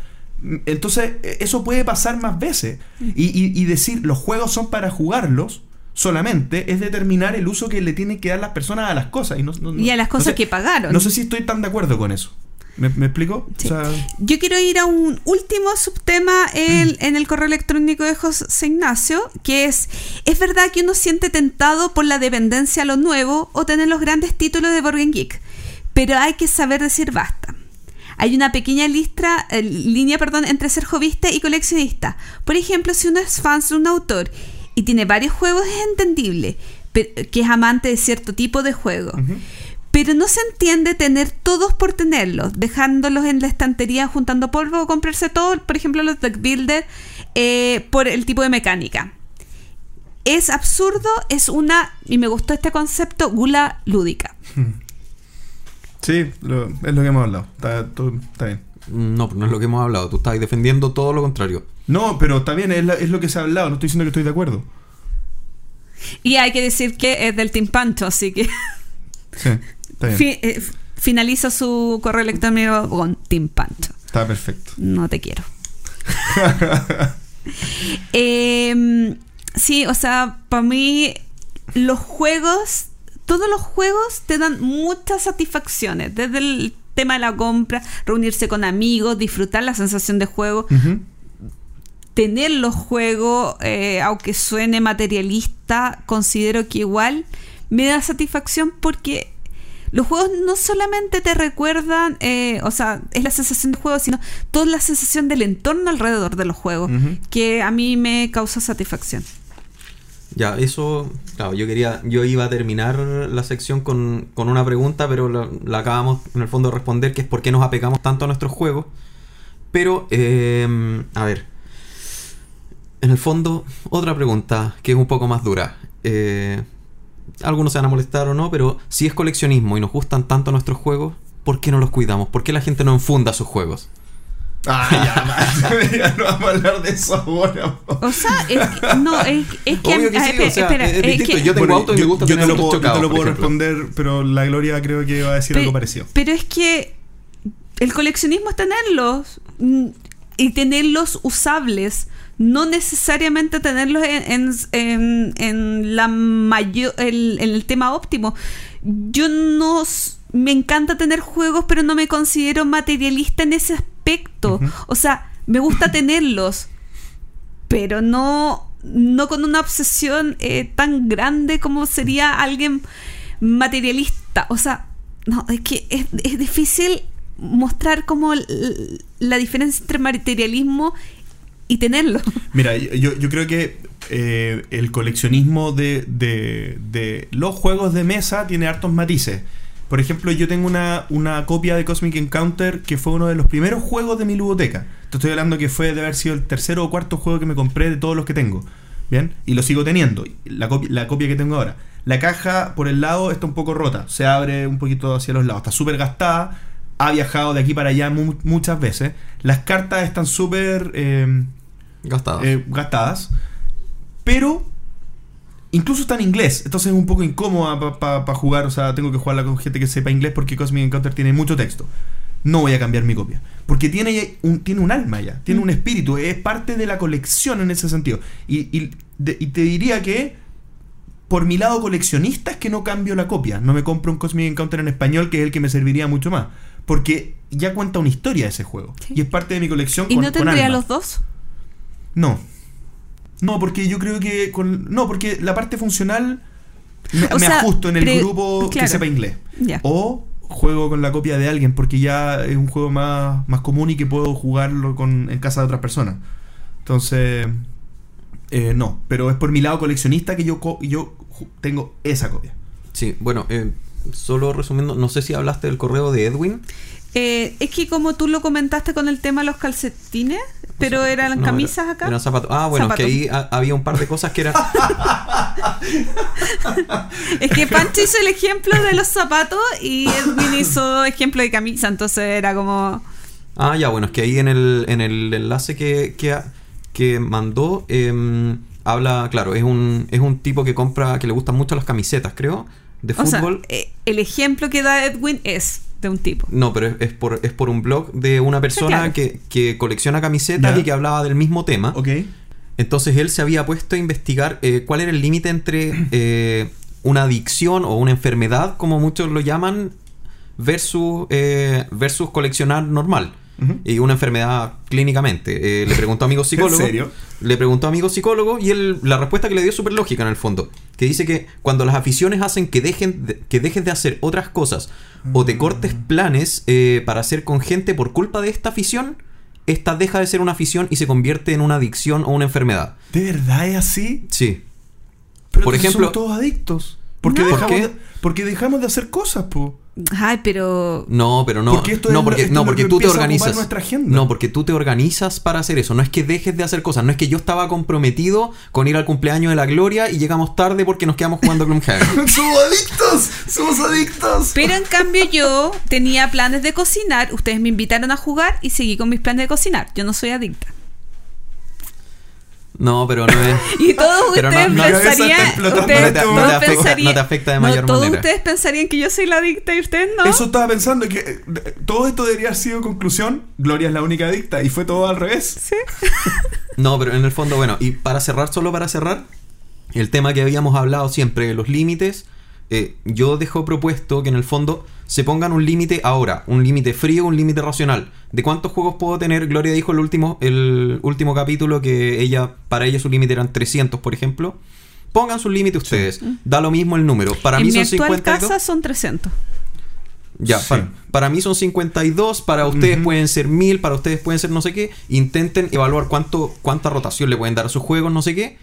Y eso déjenlo anotado, porque les aseguro que en dos años más ese número se les va a hacer poco, si es que no se controlan. Y sé que no cambió de casa.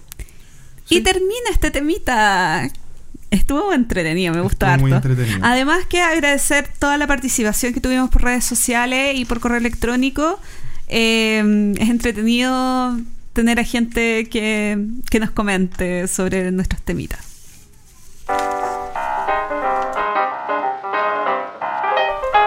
Presupuesto lúdico y en este episodio esta sección tiene directa relación con la sección que acabamos de terminar de el coleccionismo.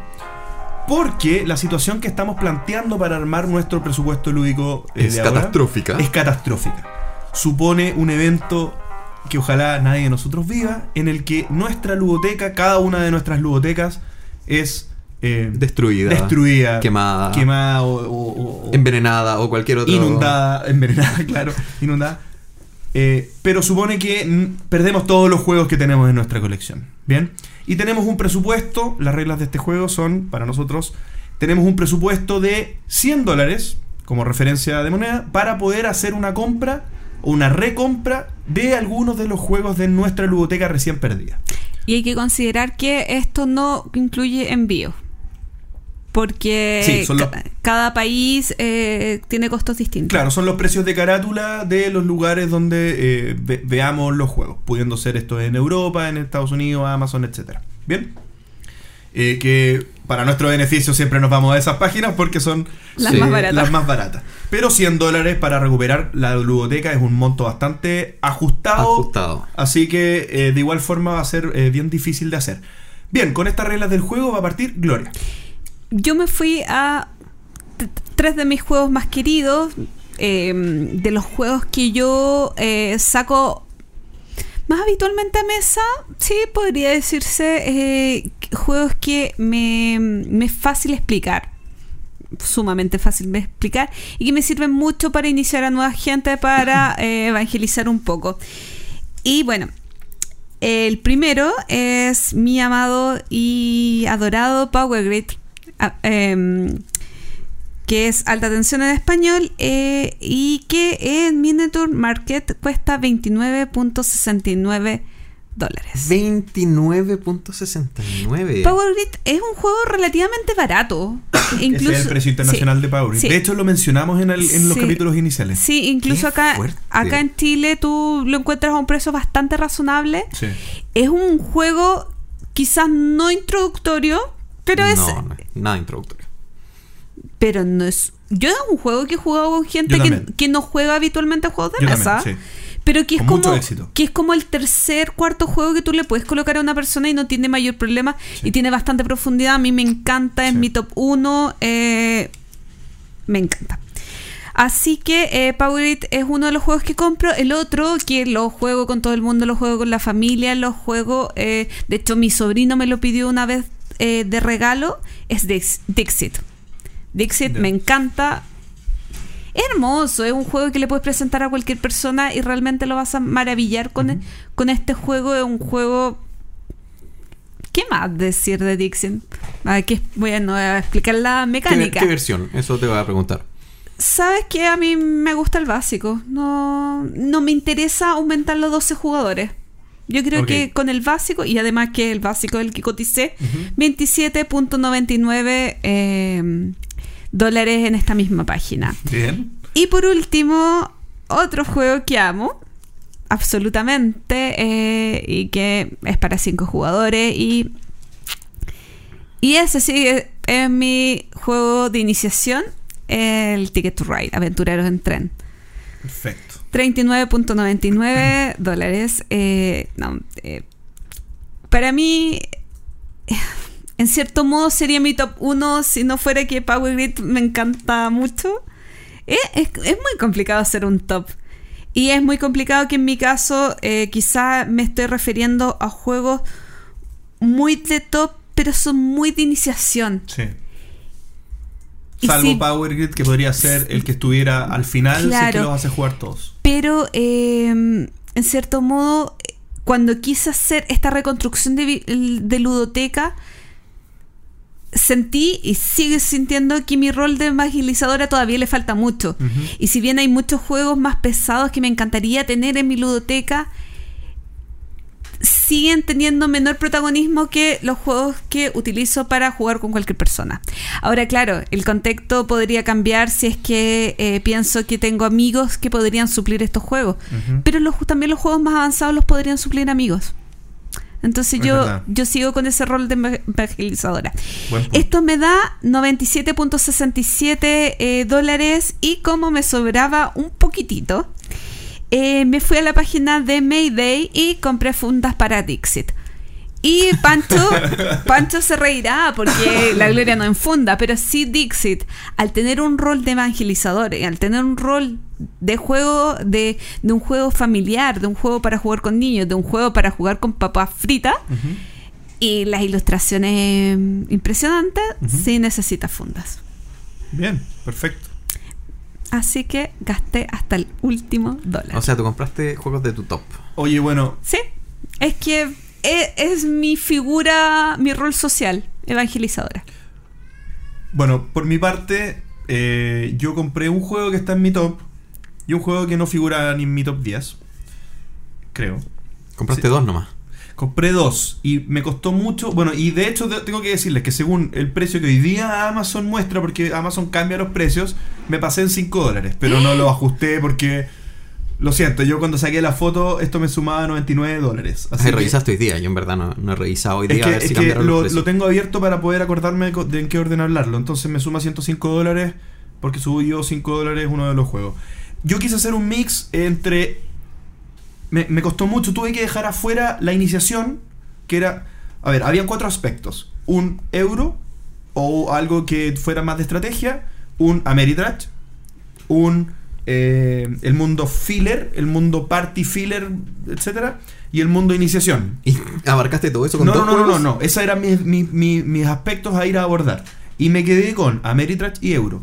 ¿Por qué? Porque en el fondo perdí toda mi ludoteca y quiero recuperar lo que más satisfacción lúdica me da a mí, primero, y después un poco para, para un poco resistir el impacto terrible que supone esta, este- esta catástrofe. Bien. En el mundo Ameritrash yo me quedé con Descent. Bien. Es un juego que está alrededor de los 65 dólares de- dependiendo de en qué página uno lo mire. En este momento está a 65 dólares en Amazon. Bien. Y eh, ¿por qué Descent? Porque es un juego que... ¿Segunda edición? Sí, sí, sí. Segunda edición. Es un juego que tú puedes jugar con más gente, obviamente. Es un juego que tú puedes jugar eh, en la versión clásica de uno contra todos, pero también en la versión aplicación, que es un juego totalmente cooperativo. Y es un juego que funciona maravillosamente como solo game. A mí me encanta jugar Descent yo solo. Bien. Y también pensé en qué pasa cuando tú recompras un juego que es muy dependiente de sus expansiones. Porque aquí el presupuesto es solamente comprar el base, porque no me alcanza para meterle expansiones. Pero ya con solo Descent ya tienes harto juego. Tienes mucho para hincar el diente. La, la aplicación en sí, hay algunas que no funcionan si no tienes ciertas expansiones, pero la mayoría de, la- de las campañas que, o, modos de juego que propone la, la aplicación sirve para jugar solamente con el juego base. Así que ya, ya hay mucho, mucho juego para poder eh, disfrutar. Consulta, eh, yo desconozco bastante de eso. Eh, ¿Y tiene historias o eh, juegos creados por eh, jugadores que tú puedas Yo me descargar? acuerdo que en su momento. eh, Yo creo que sí, te diría Yo creo que, que sí. sí tenía. Sí tiene, en su momento había un editor que estaba disponible para tú poder hacer eh, eh, campañas o, o aventuras en el mismo incluso formato que se proponen en los manuales. Bien, entonces quedaban bastante como profesionales, digamos, los trabajos de los fans. Y tiene que haber eh, a estas alturas del partido muchas campañas hechas por fans. Yo la verdad soy más tradicionalista y como no juego tanto, tanto, entonces no, he- no, no ni siquiera rasguñado una parte de lo que es oficial. Pero si se te perdiera toda la ludoteca, Eh, probablemente, probablemente- recurrirías a eso. Y probablemente es un buen punto haber considerado para poder elegirlo. O sea, refuerzas mi, mi decisión. Y mi opción de euro o, o juego de estrategia, digamos, es Suburbia. Bien. Eh, le abren un poquito más caro, se me salía del presupuesto, pero incluso costando lo mismo que Suburbia, que, que ahora está a 39, pero en su momento estaba a 35. eh, incluso costando lo mismo, eh, me quedo con Suburbia, siendo Le Abre mi juego preferido oficialmente, digamos, por lo menos por, por, por el capítulo 10. Eh, porque Suburbia es mucho más inviting, digamos, es mucho más. permite mucho más la incorporación de nuevos jugadores. Se juega muy bien de A2, de A3 o de A4, que es el entorno de juego euro que a mí más me gusta. Por lo general, a mí un juego euro de 5 o 6 jugadores eh, me tiende los juegos como muy de estrategia, en el que en el que tu, tu resultado afecta a lo que está haciendo el otro y tú quieres que te toque de nuevo porque quieres eh, seguir desarrollando tu estrategia, muchos jugadores me incomoda un poco. Le abre me encanta porque son de a dos o tres jugadores, pero Suburbia me da esta posibilidad de a cuatro que es uno más. Eh, nunca me ha ido mal con Suburbia, con Le abre tal vez un par de veces a la gente, eh, en general me ha ido bien, pero es un juego más largo, más denso. Suburbia por lo general a todo el mundo le gusta. Así que eh, es mi opción. Y con esto se me acaba la plata. Y me, de hecho, pediste préstamo. y me queda, de hecho pedí préstamo, sí. Eh, y me quedan afuera estas dos dimensiones que, que me, me molesta mucho dejar fuera porque es lo que me sentí muy culpable cuando tú estabas dando tu argumento de que, de, de que era evangel- evangelizadora y yo dejé completamente afuera ese, ese aspecto. Pero Te como puedo yo invitar sabía, a jugar como yo sabía que Gloria iba, iba a quedarse con esa pega, entonces lo pude dejar de lado. Muy bien. Yo. eh, yo me fui más por cantidad que calidad. O sea, que dureza. Ah, Y, que, qué precio. Y qué pero es precio. que calidad no es Sí, sí precio. no, no, de hecho, no, de hecho, no sé, me fui más por cantidad, en verdad, no que, que otra cosa. ¿Pero por qué? Eh, ¿Por qué privilegiaste cantidad? Porque eh, Eh, siento que, él ju- que cree que hay que tener una ludoteca chica. Sí. Sí, pero en verdad son, son seis juegos los que tengo acá. Seis. Seis Pero, pero. ¿por qué? Antes que digáis los juegos, quiero saber, ¿cuál fue el criterio? Eh, básicamente porque un juego, por muy profundo que sea, no sé si. O sea, me gusta tener distintas sensaciones y para ir probando con distintos grupos. Entonces me compré dos que son más o menos filler. Eh, uno que es medio.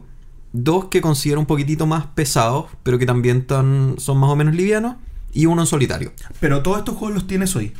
No. No, pero eso es trampa, po. ¿Por qué? Porque la, la regla era recomprar. tu Rearma- ludoteca. no, rearmar tu ludoteca. No, tu no, ludoteca. no, no, recomprar mi ludoteca. Decía, Sí, era que vuelves se a quema, se queman. No, tú lo- eso fue lo que tú dijiste al Sí. principio y yo estuve a punto de corregirte. No. Porque lo que se conversó fue que se nos quemaba la ludoteca. Tienes 100 dólares. ¿Qué compras? ¿Qué juegos recompras? No, no recompras. ¿Qué ¿Tú lo compras? entendiste? ¿Cuál- ¿Qué entendiste tú? Yo entiendo que no me llegó el correo electrónico con la pauta detallada de la persona que está alegando que la pauta es distinta. Ya, bueno, ya. ¿Cuántos de estos juegos teníais? A ver, dilos, ¿cuáles son? Eh, eh, eh, eh, dos. No, qué trampa.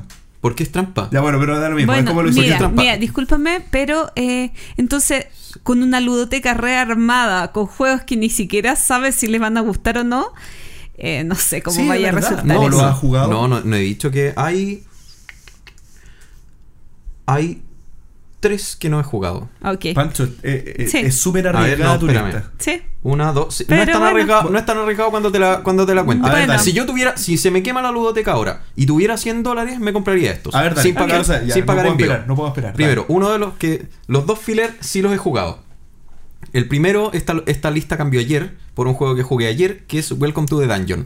Que lo Yo jugué sabía ayer. que te iba a pasar eso. Que lo jugué ayer. Está, bueno, yo miré, yo miré en sitios eh, que son más caros que ustedes, parece. Eh, lo busqué todo en Cool Stuff Inc. Está Ya. eh, a 11,99. Y de verdad me pareció genial. O sea, un filler súper entretenido. Te ofrece harta variabilidad porque tiene los cuatro personajes. Y además de eso es de, es de 2 a 4. Pero yo creo que se puede forzar a que sean 5. No, Mm. creo que, no creo que influya tanto. Ok. Otro, Love Letter, a 7,19. Eh, me encanta un juego chiquitito, ¿Verdad? rapidito, te da un poco para pensar y a cualquier novato tú se lo muestras y te enamora y de verdad si tienes tiempo libre, un Te juego... enamora a los letters, ¿ya? Sí.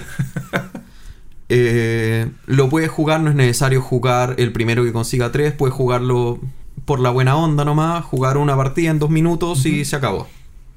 El juego medio es un juego que salió hace poco, este es el primero que no he probado, pero que en la práctica probablemente sí, en- sí todos van a saber más o menos cómo se juega, que es el eh, Castillos de Borgoña de dados. Salió en el Essen Eres pasado. muy arriesgado. Sí. ¿Cómo muy- sabes si te va a gustar eso? He visto miles de reviews. Además tiene...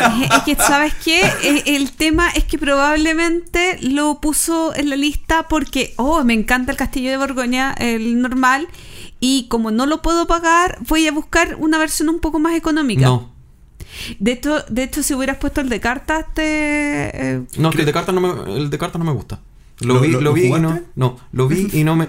Pero lo vi y yo sé que no me gusta porque yo tengo súper definidos mis gustos. Tengo claro que el Castillo de Borgoña de dados sí me va a gustar. Ok. Sí me va a gustar. Está a 10,99 y bueno, para ustedes puede parecerles raro, pero así es la forma como yo selecciono, selecciono mis juegos, independiente que voy probando también y todo.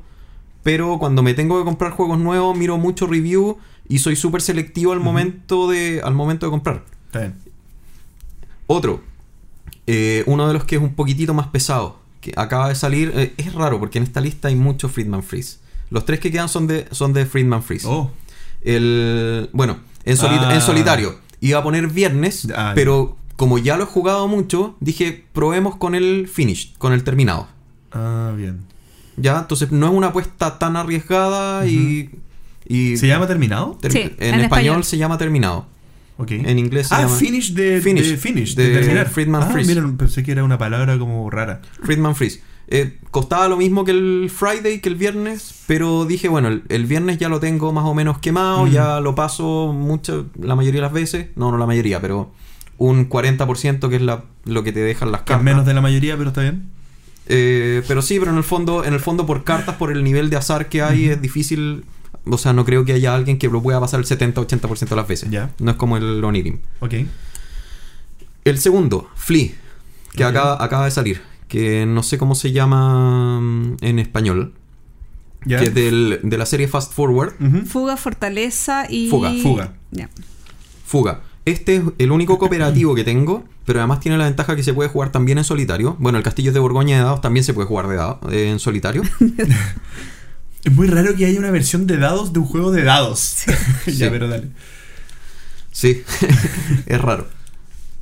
Eh, este dicen que como es raro porque este le ha ido muy mal en Estados Unidos porque a Don Basel no le gustó, pero le ha ido muy bien en España. ¿En serio? Yo he escuchado opiniones buenas y opiniones, opiniones que les encantó y opiniones que les, los odiaron. Por eso, pues que tiene muchas opiniones positivas y negativas en general en no, España. en España dividido. La mitad buena, la mitad mala. Sí, así que yo este lo quiero probar, este una curiosidad por 13 dólares, que de verdad, en Cult of Think Time, 13.99, ah, por 14 dólares, tener un juego para uno o cuatro jugadores, eh, cooperativo, que te hace pensar, que te mete... eh, yo, Sí. encuentro, yo encuentro increíble, yo encuentro opción. que lo más valorable, o sea, además de toda esta generación de la serie Fast Forward, es el precio a los que sale, porque en verdad son solo cartas. Y como juego eh, un poco más duro, para tener alguno que fuera de tablero, efectivamente, el Power Grid. Que ese lo encontré a 32,49.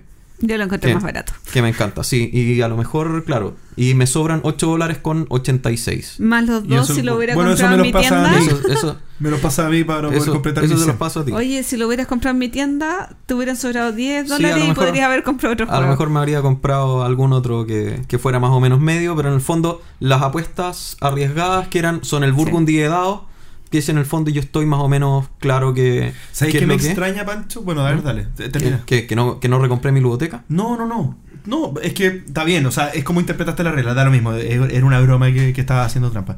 Pero me, me extraña que no te hayas comprado Carcassonne. Lo tenía. El problema es que ahí fue cuando me di cuenta que efectivamente los precios están subiendo mucho. El Carcassonne era el primero en mi lista, pero está a 30 dólares. Yo me acuerdo Mm. que en su tiempo estaba a 20. a 20, 22. Ujú. Entonces, subiendo tanto, porque el Carcassonne a mí me encanta, se le puede dar una rejugabilidad. Claro. le puede dar una rejugabilidad gigante, en especial cuando partes jugando con dos losetas. Ya lo haces un juego mucho más profundo que, que simplemente robar, porque ya el azar pasa a ser una cosa súper baja. Eh, lo tenía en mi lista, pero ha subido de precio. Claro. Y entre comprarme un Carcassonne y un Power Grid al mismo precio. mm, Ya, ¿Y por qué el Power Grid? Para ver. ¿Por qué, si por qué mi número 2 de mi lista? Me encanta. Es tu número dos de la vida. De la, del top 10 al menos. eh, Oye, número- Pandemic Legacy no va a bajar del 1. ¿Sigue siendo tu número 1?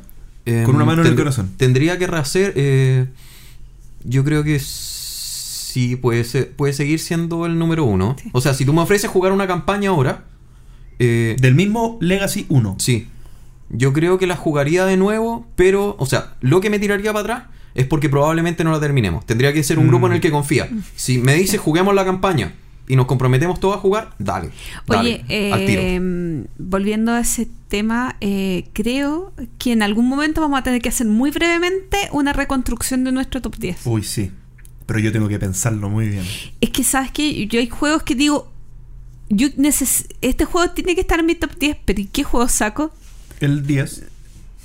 No lo encuentro tan obvio. Pero bueno, No, porque hay que- un tema más sentimental Sí, que... Pero, A mí me pasa lo que- mismo que están en orden, po. A mí- están en orden. a mí me pasa es lo mismo que que el primer candidato de salir de la lista del top 10 es No. el 10. No. No. No entiendo. No, por Es ejemplo, que- a, mí, a mí me pasa, o, o- Sí. dale tú, yo creo que me pasa lo mismo que a ti. Por ejemplo, el Small World, ese era mi 10 y ese es un, uno que va a estar en mi top, siempre. Porque le tengo, le tengo mucho cariño. Entonces es hagamos, más fácil, el, es hagamos más el top fácil. 20 y después cuando estén conformes leemos los 10 primeros. No, Es que- es, que es un tema racional y otro es emocional. Y hay juegos de una carga emocional tan alta que es difícil sacar del top 10 por más que racionalmente consideres que hay juegos mejores. Bueno. Sí. Probablemente si me hiciera hacer un top 5, el Small World estaría 5. Si me hiciera hacer un top 10, el Small World ¿Y un top que esté 1? 10. ¿Cuál es tu juego preferido? No, ahí ya cambia, Pero es porque que me no- estás haciendo elegir. Pero es que si eh, está ahí, de, da lo mismo los factores, si tú los ordenas. Bueno, Yo lo ordené como quise Eso. Sí. y, pero- puse, y puse el emocional el más abajo. sí. Eh, es complicado. Entonces, entonces, para mí, por ejemplo, es más fácil que o salga sea, el tu 9 número, a que tu salga el 10. número 11 te gusta más que Small World. Porque, lo, porque forzaste a Small World a estar en el 10. No lo sé. Eh, es que- es complicado. No lo sé, porque ahí, ahí tenéis un, un valor subjetivo que Bueno, depende de cuánto lo ponderes. Sí. Bueno, y así terminamos esta sección de...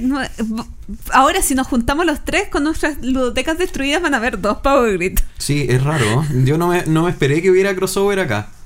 Sí, Pero en verdad. verdad, un Power Grid a 30 dólares. Yo esperaba ver Dissent en la lista de Gloria, pero bueno, no sé qué pasó ahí. Algo Oh, pasó. Me faltaba presupuesto. Le faltaba presupuesto. Sí. Yo incluso pensé en Ticket to Ride edición aniversario. Oh, oh. En serio, pero era comprarte eso y Claro, casi nada era, más. claro, era verde. No, podría haber sido eso, que vale 70, ¿o no? Más que lo menos. encuentra. Y un Power Grid, y ahí estaba. Podría haber sido. Sí, pero es Ah, complicado. pues. Y dejar afuera Dixit. Uh. Dejé fuera Super Rino. Sí, yo pensé, cuando el primero que dijiste, yo pensé que iba a ser Super Rino. Oh, sí, pero ah, me costó.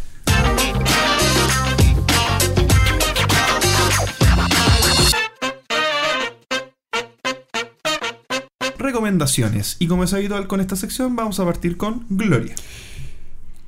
Yo me siento un poquito. Voy a recomendar algo que no he visto. Pero eh, pretendo verlo este fin de semana, si no el otro.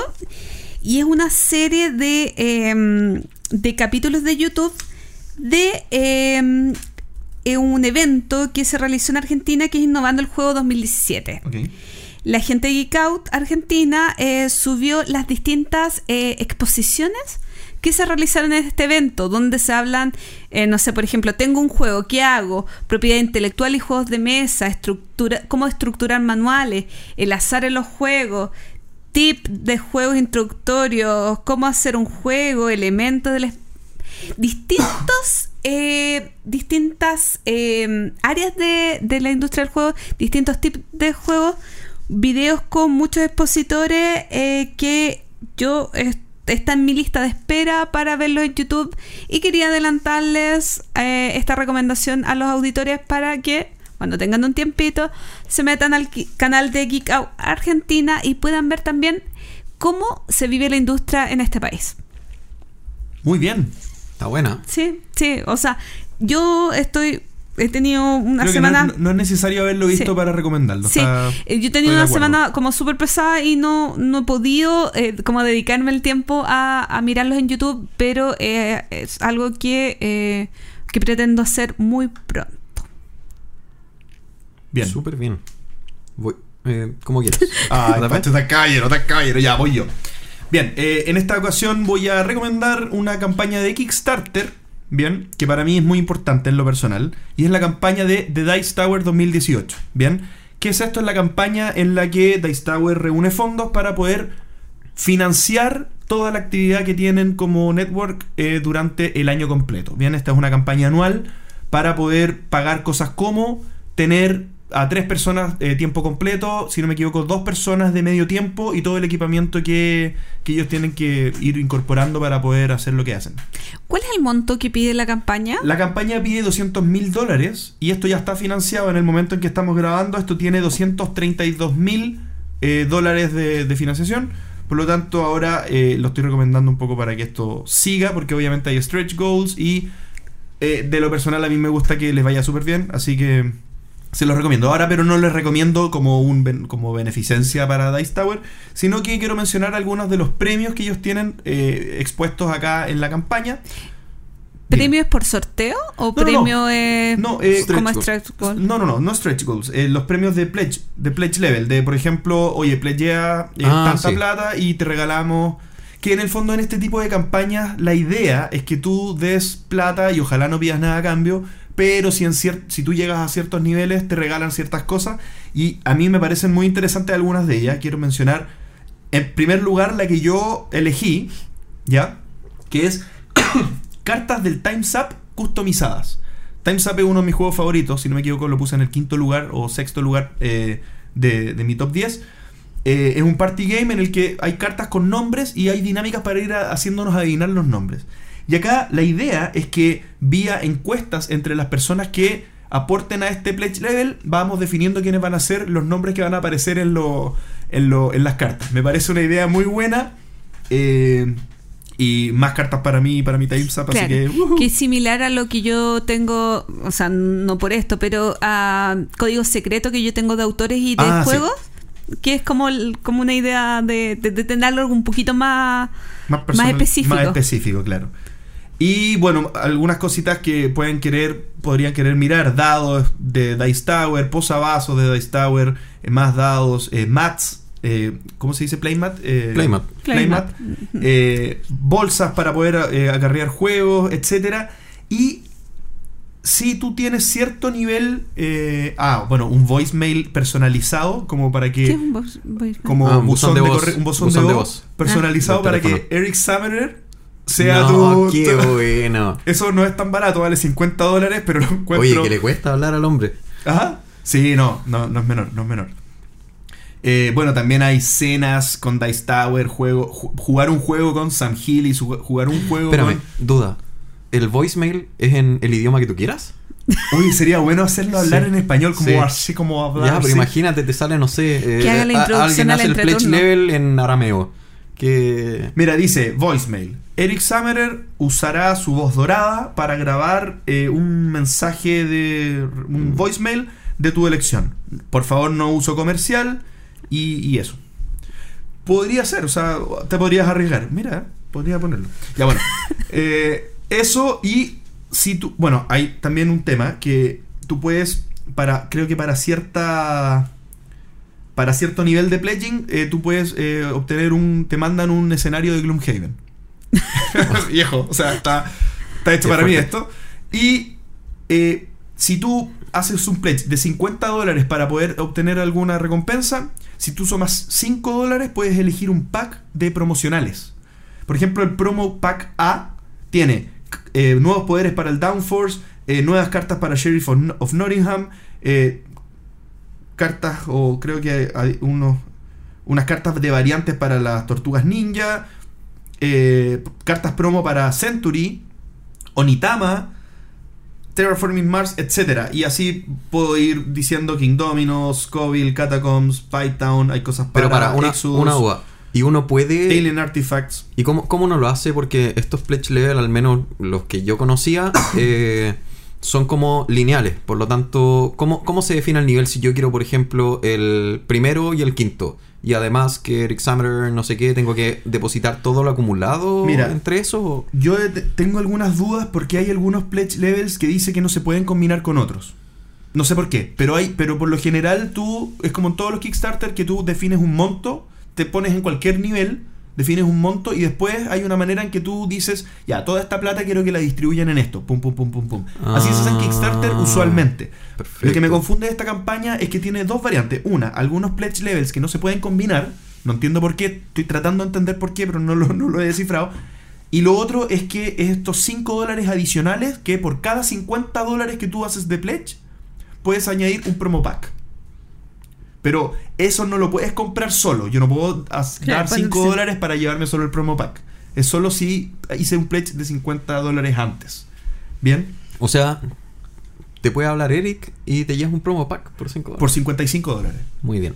Pero yo lo encuentro atómico. eh, a mí me gustaría mucho, a ustedes puede que no les interese. Sí. Pero interesa. Podríamos hacer un Kickstarter del entreturno y hacemos que el JP grabe Sí. mensaje. Y vamos a tener probablemente una persona, mi madre, que va, que va Que si play. supiera usar Kickstarter. Que sí, claro, entonces nadie.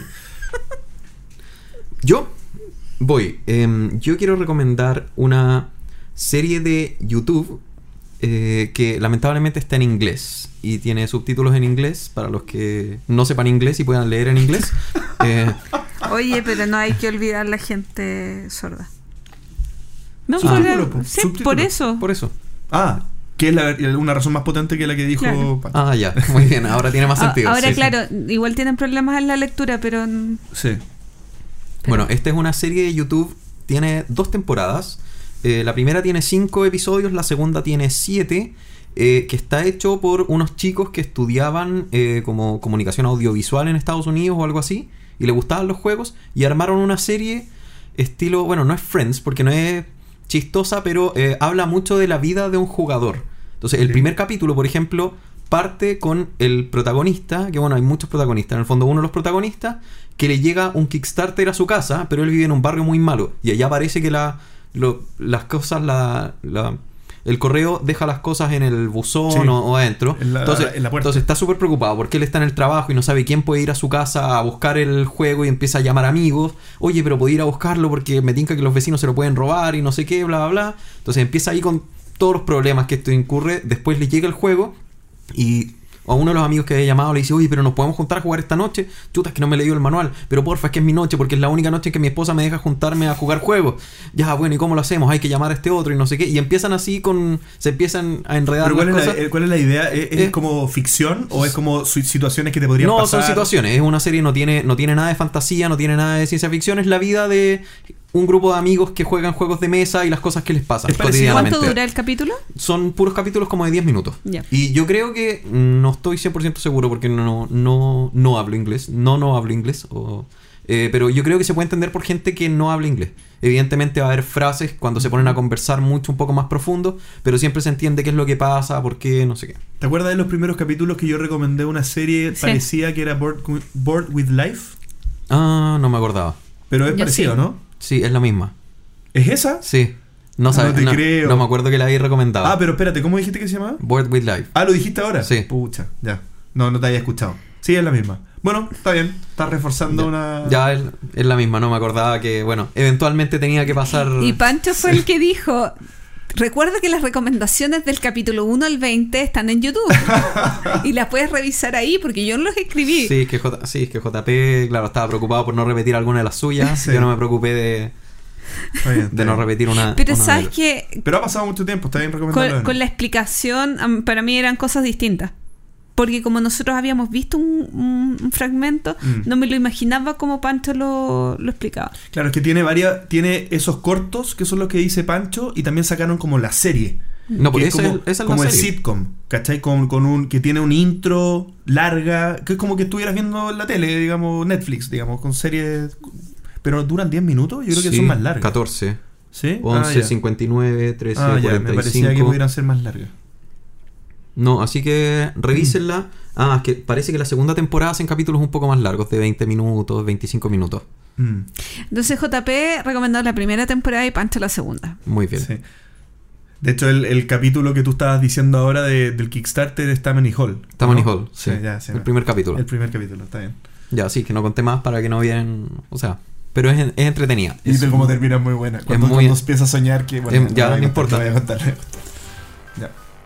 ¡Eso! Se acabó. Y con esta descoordinación de recomendaciones, terminamos el capítulo número 31 del entreturno. Muy conversado, muy discutido. Ojalá con mucha les opinión. guste. Sí, y estamos volviendo a los largos. ¿Qué pasó?